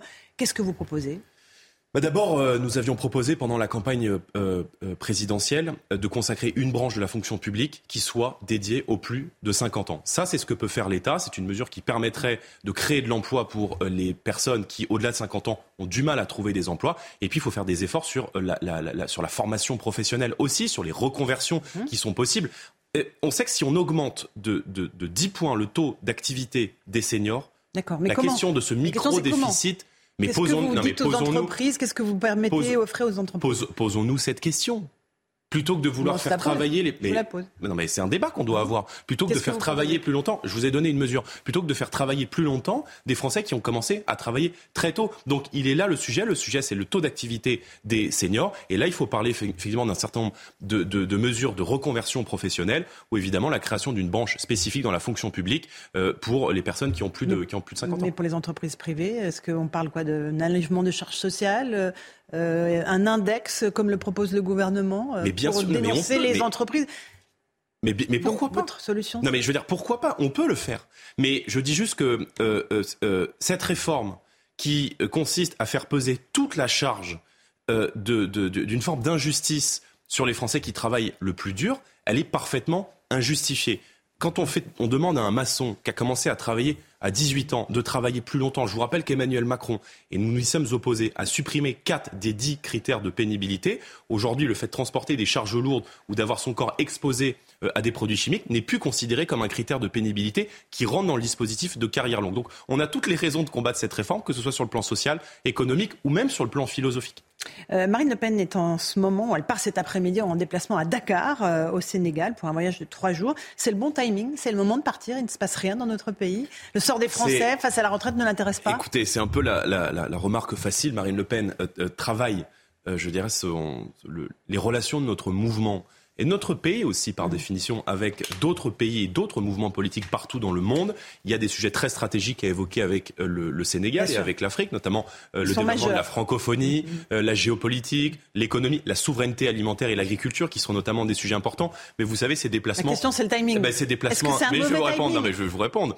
question franche, réponse franche. Quand vous préparez des déplacements internationaux, ça se prépare pas six mois, cinq, six mois à l'avance au minimum. Et donc, on ne peut pas prévoir que ce déplacement déplacement va avoir lieu euh, en temps de contestation sociale, mais nous serons là et euh, nous avons 89 euh, députés à l'Assemblée nationale, un groupe important au Parlement européen pour évoquer les sujets des retraites, les sujets de l'énergie. Donc nous ferons évidemment, nous ferons évidemment campagne. Est-ce que Marine Le Pen part aussi au Sénégal pour évoquer les questions d'immigration On sait que la loi sur l'immigration va arriver en trois semaines au Conseil des ministres. Est-ce que vous êtes en train de préparer vos armes pour lutter contre ce projet de loi? Est-ce que vous le voterez? Vous en voterez certaines parties? Pas, pas Ce qui est clair, c'est que on est allé beaucoup trop loin aujourd'hui dans notre politique d'immigration. Le rapport euh, des institutions européennes de Frontex qui est euh, sorti il y a quelques jours rappelle qu'il y a eu 64%, 64% d'entrées illégales supplémentaires sur le territoire européen, dans les pays de l'Union européenne, c'est-à-dire 330 000 personnes qui sont rentrées de manière illégale. La vérité, c'est qu'un euh, pays qui renonce à maîtriser ses frontières, un pays qui renonce à contrôler sa politique d'immigration, comme le fait le gouvernement, c'est un pays qui organise sa propre mort et son propre chaos. Vous l'avez encore vu il y a quelques jours euh, à la gare du Nord, où euh, un individu libyens qui n'avaient rien à faire sur le territoire français. On n'est pas encore tout à fait sûr de la nationalité. Les enquêteurs travaillent. bah, soit il est libyen, soit il est algérien. Je pense que fondamentalement, ça change pas le problème. Oui, mais ça on peut pas l'expulser. Ça change pas le principe. Oui, on peut jamais. Il y a toujours une excuse. On peut jamais. C'est jamais la faute du gouvernement. Je veux dire, il y, a que la France qui réagit comme ça. Dans n'importe quel autre pays du monde, euh, quelqu'un qui est sur le sol français, qui a une obligation de quitter le territoire français, aurait été mis dehors. Il y, a deux, fois plus d'exécutions. Bon, bah, voilà, bah, là, c'est encore pire. Deux fois plus d'exécutions de QTF en Allemagne que euh, en En vérité, ça veut dire quoi? Ça veut dire que tout le monde rentre en France, mais que personne ne sort. À partir du moment où vous êtes présent sur le sol français, que vous avez une OQTF, qui plus est lorsque vous êtes une menace pour la sécurité nationale, dehors. Il y a des exemples qui marchent partout en Europe. Regardez le Danemark, qui est un gouvernement pourtant socialiste, qui a organisé le traitement de l'asile euh, et de sa filière du droit d'asile dans les ambassades et dans les consulats des pays de départ, ce qui lui limite euh, aujourd'hui un accueil considérable de personnes sur son sol.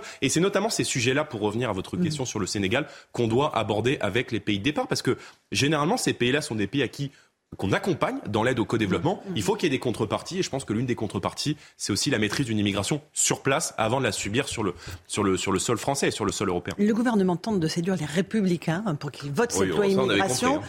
Comme sur le texte des retraites, euh, il pourrait y avoir euh, l'idée d'un quota et de plafond dans la partie euh, régularisation des travailleurs sans papier.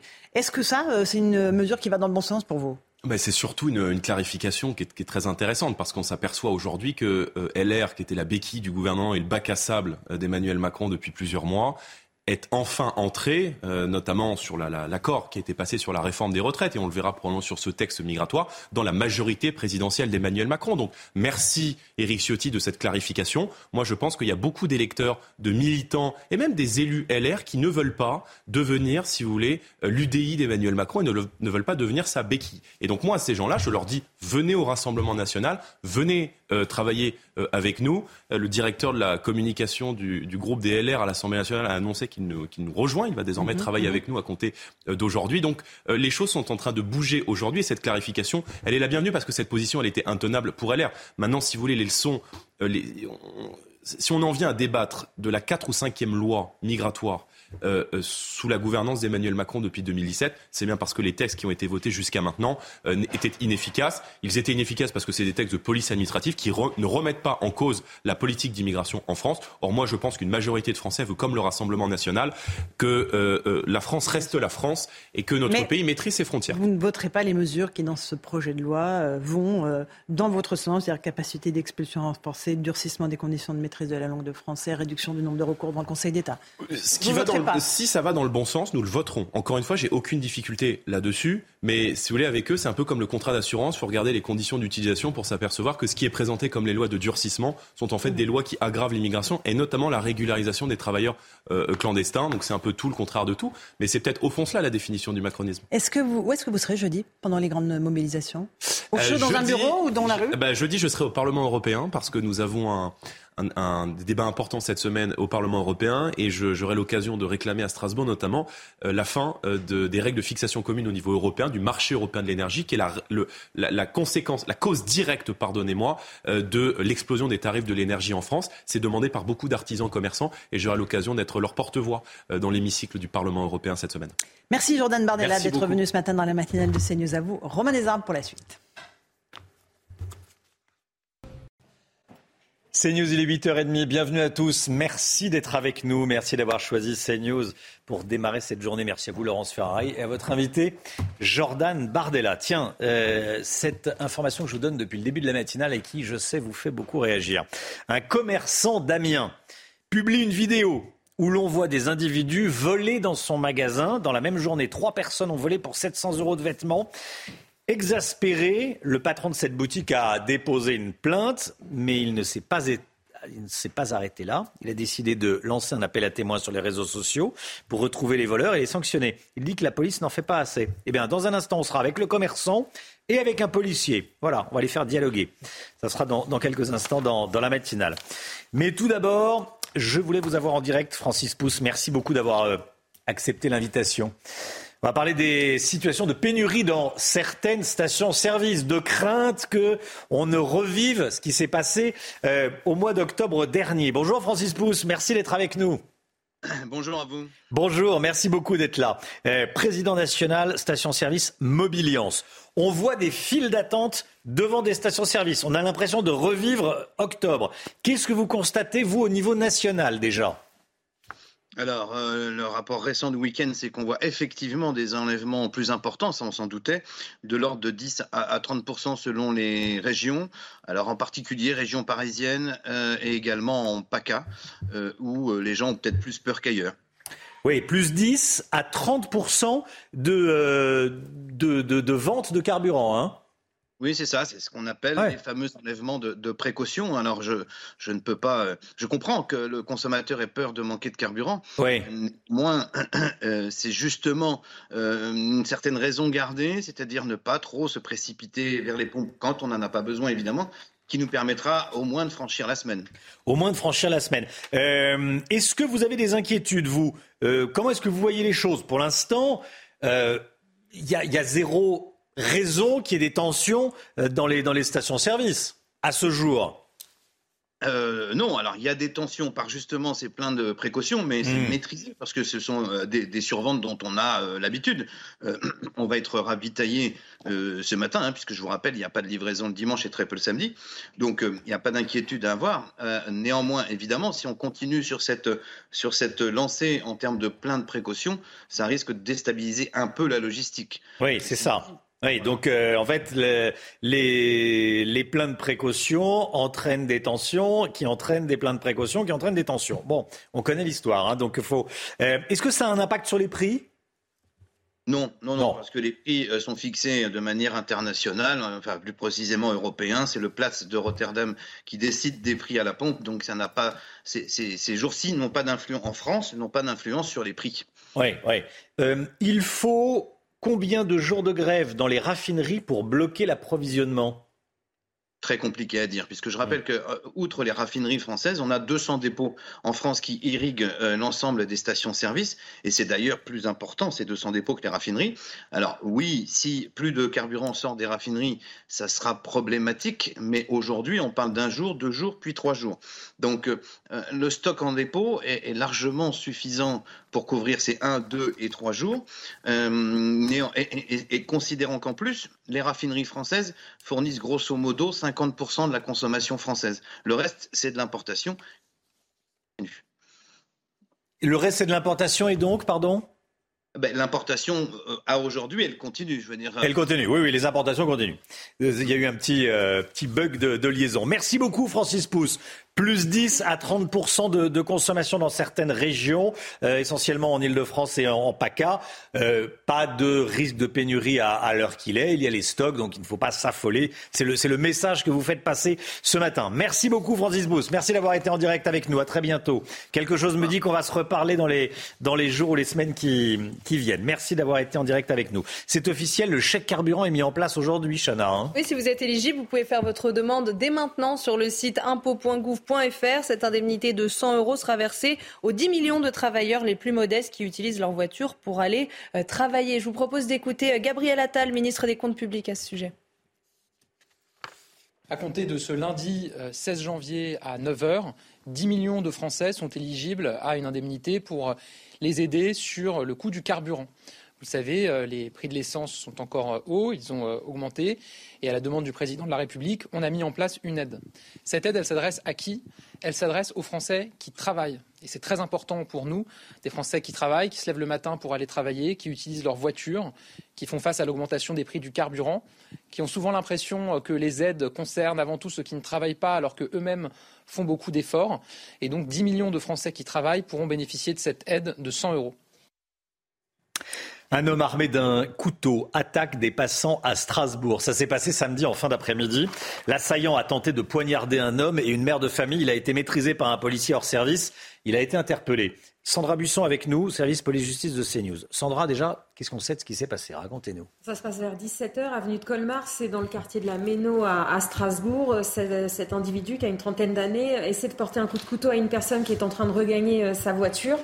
Euh, il la poursuit, il essaie de la poignarder. Sa cible réussit à monter dans sa voiture et à s'enfuir. Et puis elle appelle le, le 17 pour signaler euh, l'agression. Dans la foulée, le suspect va à 200 mètres de là et là, il tente euh, de poignarder une femme qui circule à vélo avec ses deux enfants. Il essaie aussi de lui voler son vélo et c'est un policier effectivement qui n'est pas en service qui va intervenir pour mettre fin au périple. Et dans la foulée, c'est une patrouille de police qui arrive pour finir de, l'interpeller. Le policier hors service a été légèrement blessé euh, à la main et il s'est luxé l'épaule dans l'intervention. Pendant qu'on amène cet individu au commissariat, les sources policières nous indiquent qu'il a euh, prié, qu'il a chanté, qu'il a dit plusieurs fois la Akbar, puis qu'ensuite il leur a euh, expliqué aux policiers Vous irez tous en enfer à cause de ce que vous faites en Palestine. Il a ensuite dit qu'il regrettait de s'en être pris à cette femme parce qu'elle avait des enfants, mais qu'il ne regrettait pas d'avoir tenté de s'en prendre aux policiers. Sandra, on en sait plus sur son profil. Hein. Alors c'est un homme de 31 ans, kosovar, il a statut de réfugié euh, en France, sa carte de résident est valable jusqu'en 2030. Il était connu de la police mais seulement pour usage de stupéfiants. Il était inconnu euh, des services de renseignement. Alors si ses motivations précises restent à déterminer, selon nos informations, la piste terroriste n'est pas euh, privilégiée. Le parquet de Strasbourg devrait donc garder la main dans cette enquête ouverte pour tentative de meurtre. Au terme de sa garde à vue aujourd'hui, le suspect doit être présenté à un juge d'instruction en vue d'une éventuelle mise en examen. Sandra Busson, merci Sandra pour toutes ces informations. Eh, pas de statut de la Vierge Marie dans l'espace public, c'est en tout cas ce qu'a décidé la Cour administrative d'appel de Bordeaux qui s'est appuyée sur la loi laïcité, la loi de 1905 de séparation entre l'Église et l'État. En conséquence, la statue de la commune de la Flotte en Ré sur l'île de Ré va bientôt être déplacée au grand dam des habitants. Barbara Durand presque 40 ans que cette statue de la Vierge Marie est installée ici sur ce carrefour et pourtant elle devrait bientôt disparaître. La municipalité dispose de six mois pour procéder à son enlèvement, une décision qui contrarie le maire de la commune. Je prends acte d'une décision de, justice, je ne la commande pas. Euh, mais je considère que dans ce dossier, certains éléments ont été oubliés. À l'origine de la procédure, l'association La Libre Pensée sur le motif de la violation de la loi de 1905 de séparation de l'Église et de l'État. D'abord exposée dans un jardin privé, la statue a ensuite été donnée à la commune. Elle était déjà la statue en place. Ce n'est pas moi qui l'ai érigée. Donc je n'ai pas, euh, nous n'avons pas contrevenu euh, à la loi de 1905. À la flotte en Ré, une pétition pour maintenir la statue a été lancée. Il y a eu 25 000 signatures pour s'opposer au, déplacement de cette statue. Or, il n'y a pas 25 000 chrétiens fervents à la flotte. C'est évident que c'est une volonté de couper nos racines chrétiennes comme s'il fallait faire disparaître tout ce qui est dans notre histoire. Le maire de la commune a confirmé vouloir saisir le Conseil d'État afin de faire invalider cette décision. Un commerçant, Damien, qui publie une vidéo où l'on voit des individus voler dans son magasin. Je vous en parlais il y a quelques instants. On est en direct avec le commerçant Jérôme Jean. Bonjour. Merci de, témoigner ce matin sur, euh, sur CNews. Euh, c'est vous qui êtes la, la victime. On va voir la vidéo. Il y a trois personnes qui ont volé pour 700 euros de, vêtements. Euh, on le voit sur, euh, sur, cette, euh, sur cette vidéo, votre boutique de, vêtements, donc j'imagine dans le, dans le centre-ville euh, d'Amiens. Racontez-nous, qu'est-ce qui s'est passé et, vous êtes aperçu de rien C'est en, en regardant les, bandes que vous avez vu les vols, c'est ça?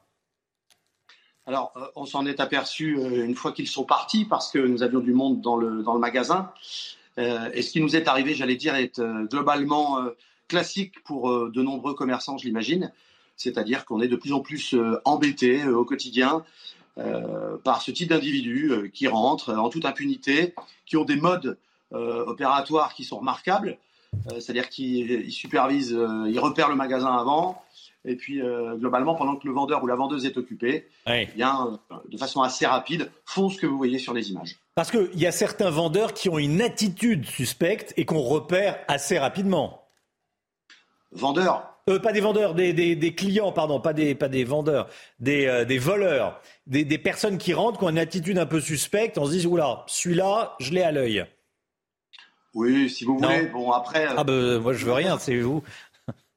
non, non, mais le magasin, il a 36 ans et je pourrais vous raconter plein de choses étonnantes. Ce ne sont pas toujours les jeunes. on peut avoir aussi des gens âgés. voilà, c'est pas évident de faire. de repérer tout de suite et de se dire, tiens, lui, il faut s'en méfier. Quant à elle, il n'y a pas de problème. Là, en l'occurrence, on a, on a un coup d'œil, mais quand vous avez beaucoup de monde dans le magasin, on ne peut plus passer son temps en tant que commerçant à faire de la sécurité. Je pense que voilà, c'est à la sécurité de faire son travail et ou plutôt, j'allais dire, au pouvoir public de donner des moyens à la police et à la justice pour que les choses changent. Alors justement, qu'est-ce qui se passe quand vous appelez le, le 17 ou le commissariat d'Amiens? Bah, ils sont débordés euh, aujourd'hui. Euh, il faut être très clair. Donc euh, la seule chose qu'on nous recommande, parce que parce que voler aujourd'hui, c'est moins grave que toutes les agressions qu'il peut y avoir et les accidents, etc. Donc moi, j'en veux pas à la police. Hein. Très clairement, aujourd'hui, je pense que je suis un peu plus dirigé vers les pouvoirs publics parce que ce qui m'arrive à moi arrive à plein, plein, plein de commerçants français. Je vous remercie de me donner la parole.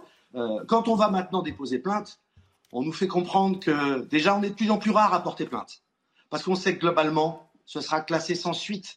On a peu de chances que, ça aboutisse sur une vraie condamnation. Donc vous êtes plus en plus de commerçants qui baissent les bras. Et ça, il faut pas. Et moi, et moi j'ai attendu, j'ai fait la queue, j'ai perdu du temps, mais j'ai voulu porter plainte.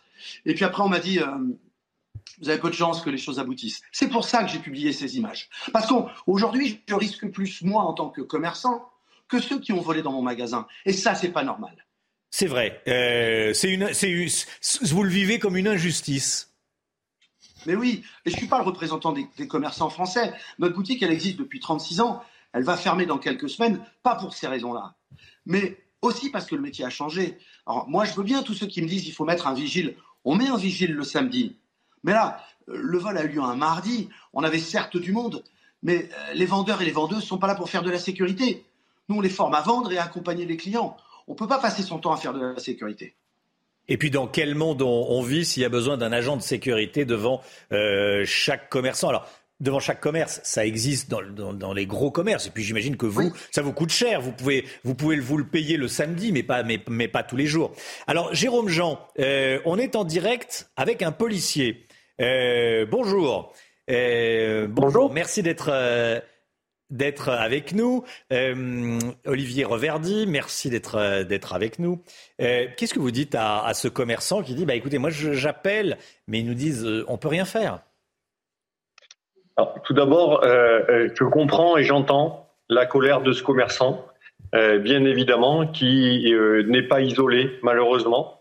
il y a eu des cas similaires dans d'autres endroits en France et il faut les prendre en compte. La première des choses c'est celle-là que j'ai envie de lui dire. La deuxième des choses, c'est que mettre sur les réseaux sociaux euh, des vidéos, euh, bah, c'est symptomatique, ça montre qu'il y a un problème, mais ce n'est pas la solution.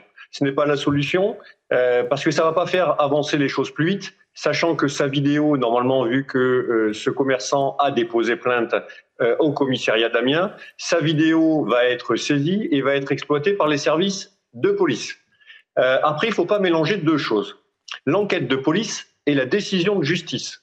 À chaque fois que ce commerçant va déposer plainte avec une vidéo où une personne est identifiable parce qu'a priori cette personne euh, euh, euh, voleuse est identifiable, l'enquête sera menée, sera identifiée et sera présentée à la justice. Après, ce qu'en fait la justice, ça ne relève plus des forces de police. Et c'est là où souvent il y a un amalgame entre la police et la justice. on nous dit que la police ne fait pas son boulot. Non, je pense que les décisions de justice dans ce pays et on ne cesse de le dénoncer, ne sont pas à la hauteur de ce qu'attendent la population, de ce qu'attendent en l'occurrence les commerçants, mais ce qu'attendent la société. Parce que la justice aujourd'hui ne protège plus la société comme elle doit le faire. David Olivier Reverdy, c'est ce que vous dit le, euh, Jérôme Jean. Euh, ce que vous dit David Olivier Reverdy, le policier donc, c'est euh, on arrête les gens. Ensuite, le problème c'est la justice. C'est la deuxième partie. Oui, mais moi, vous savez, j'en veux pas à la police. J'en veux pas à la police. Je vais vous dire, le constat que j'ai fait à Amiens, il est criant. Quand je suis arrivé pour porter plainte, alors il faut faire la queue parce que, euh, évidemment, que les, services de police euh, sont, engorgés. Mais quand je suis arrivé, je suis rentré dans un bureau qui fait à peu près euh, allez, 15 ou 20 mètres carrés. On était trois à porter plainte. J'avais à un mètre de moi une femme qui portait plainte parce que apparemment son fils avait été menacé par, par un autre enfant avec un couteau à la sortie de l'école. J'entendais tout ce qui était dit par cette dame, le nom et le prénom de l'individu. J'avais un monsieur à côté qui était entendu par un officier de police judiciaire. Il faut donner des moyens à la police. C'est pas normal. Comment voulez-vous qu'on ait envie de porter plainte aujourd'hui si quand on va porter plainte, tout le monde entend ce que vous êtes en train de raconter Là aussi, il faut donner des moyens pour qu'on puisse aller porter plainte, pour qu'on puisse se retrouver dans un endroit où, de façon confidentielle, on peut transmettre à l'officier de police judiciaire ce qui s'est passé. Donc, j'en veux pas à la police. Je rejoins Mais vous monsieur, dites il faut si- plus de moyens. Euh, David Olivier Reverdy. Une évidence. Oui. C'est une évidence. Mais on le dit tous. Oui. On le dit tous. Et j'espère que les pouvoirs publics, je ne sais pas qui est en charge de ça, mais, mais, mais je pense qu'effectivement, il faut que la justice, aujourd'hui, sanctionne, condamne. Mais il faut aussi qu'on donne les moyens. Mais la police d'Amiens, elle a autre chose à faire que d'arrêter des gens qui sortent de chez moi parce qu'ils ont piqué trois ou quatre vêtements, Hmm. parce qu'il y a des agressions, parce qu'il y a des accidents, parce qu'il y a des, euh, il y a, il y a des missions au quotidien qui sont à, à réaliser par les gens de la police. Je pense que c'est là-haut qu'il faut donner des moyens. Et il faut le faire vite parce que je suis pas le seul. Il y a des gens qui sont dans des situations bien plus difficiles que moi, c'est sûr. Oui, bah écoutez, là-haut, comme vous dites, au ministère de l'Intérieur, on, on vous entend. Hein. Euh, Bah, J'espère. Parce qu'ils regardent, euh, ils regardent, euh, ils regardent la télévision et ils regardent notamment CNews. Merci beaucoup à tous les deux, Jérôme Jean, commerçant à Amiens, et David Olivier Reverdy euh, du syndicat Alliance. Merci d'avoir joué le jeu, David Olivier Reverdy, entre guillemets. Merci beaucoup d'avoir témoigné. Euh, 8h48, c'est la santé tout de suite avec le docteur Brigitte Millot. Merci vous aussi. Avec No Fin Solution, l'expert de la laine minérale de verre, éco-conçu pour un intérieur sain et confortable.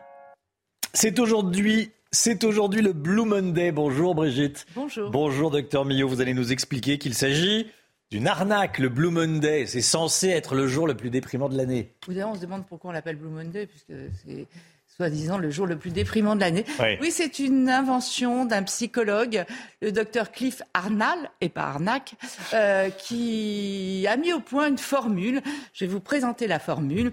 Et voilà ce qui explique que le troi- troisième lundi du, du mois de janvier est le plus déprimant.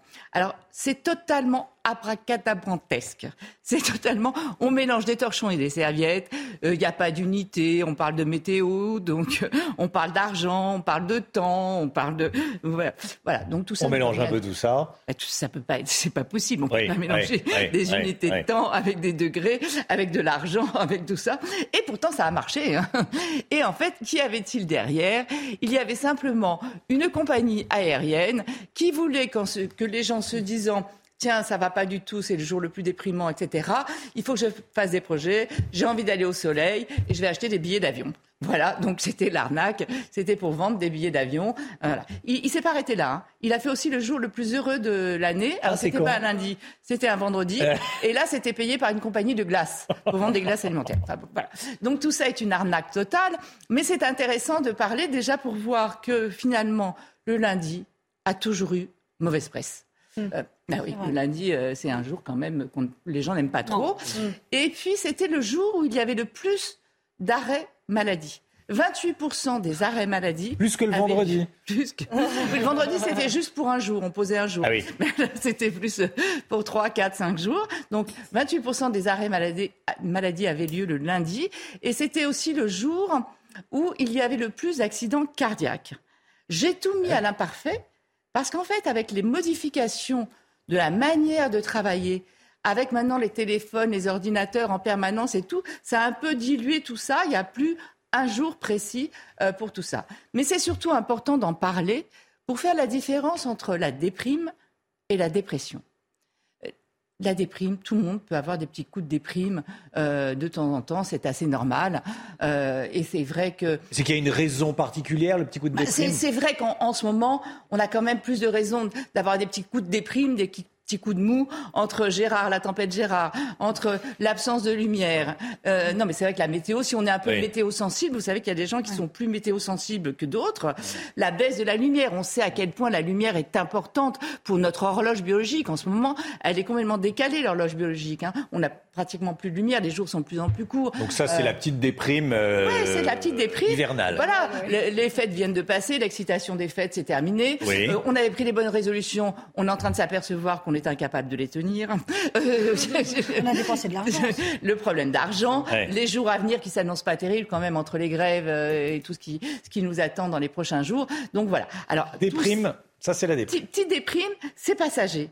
Et puis, on peut, y arri- on peut arriver à la régler avec des petits moyens simples. Vous pouvez, par exemple, si c'est vraiment, si vous êtes météo sensible, si la lumière est importante pour vous, il y a ce qu'on appelle la luminothérapie. Vous savez, on en parle beaucoup au mois d'octobre, Oui. euh, au changement d'heure. C'est important, donc vous pouvez faire des petites cures comme ça, après faire des projets, voir des gens. C'est important, le lien social, ça fait sécréter de la sérotonine, c'est important. Euh, si vous avez des animaux de compagnie, faites de la rencontre-thérapie aussi. Euh, c'est important aussi, ça calme, ça apaise. Activité physique, je sais qu'on n'a pas envie d'aller dehors, mais faites-la au moins à l'intérieur. Ça fait sécréter aussi des hormones. Oui. Mais surtout, ne pas confondre avec la dépression. La dépression, ça s'installe. Ça dure au moins 15 jours. Je vous ai mis les principaux signes de la dépression et là, en revanche, il faut être vigilant. La dépression, c'est quoi? C'est Oui. on n'a plus envie de rien. On n'a pas envie de se lever le matin. On n'a pas envie de se laver. On n'a pas envie de s'habiller. On n'a pas envie de manger. Donc ça a des retentissements avec une fatigue, des troubles de l'appétit, du sommeil, des pensées négatives. Donc on voit quelque chose comme ça qui dure depuis plus de 15 jours. Si vous avez quelqu'un dans votre entourage ou si vous-même vous le ressentez, là, il faut absolument consulter. On ne laisse pas une dépression s'installer. Votre programme avec No Insulation, l'expert de la laine minérale de verre, éco-conçu pour un intérieur sain et confortable. 8h53 dans un instant, c'est l'heure des pros avec Pascal Pro et ses invités. Belle journée à vous. On se retrouve demain avec toute l'équipe. Tout de suite, Pascal Pro dans l'heure des pros.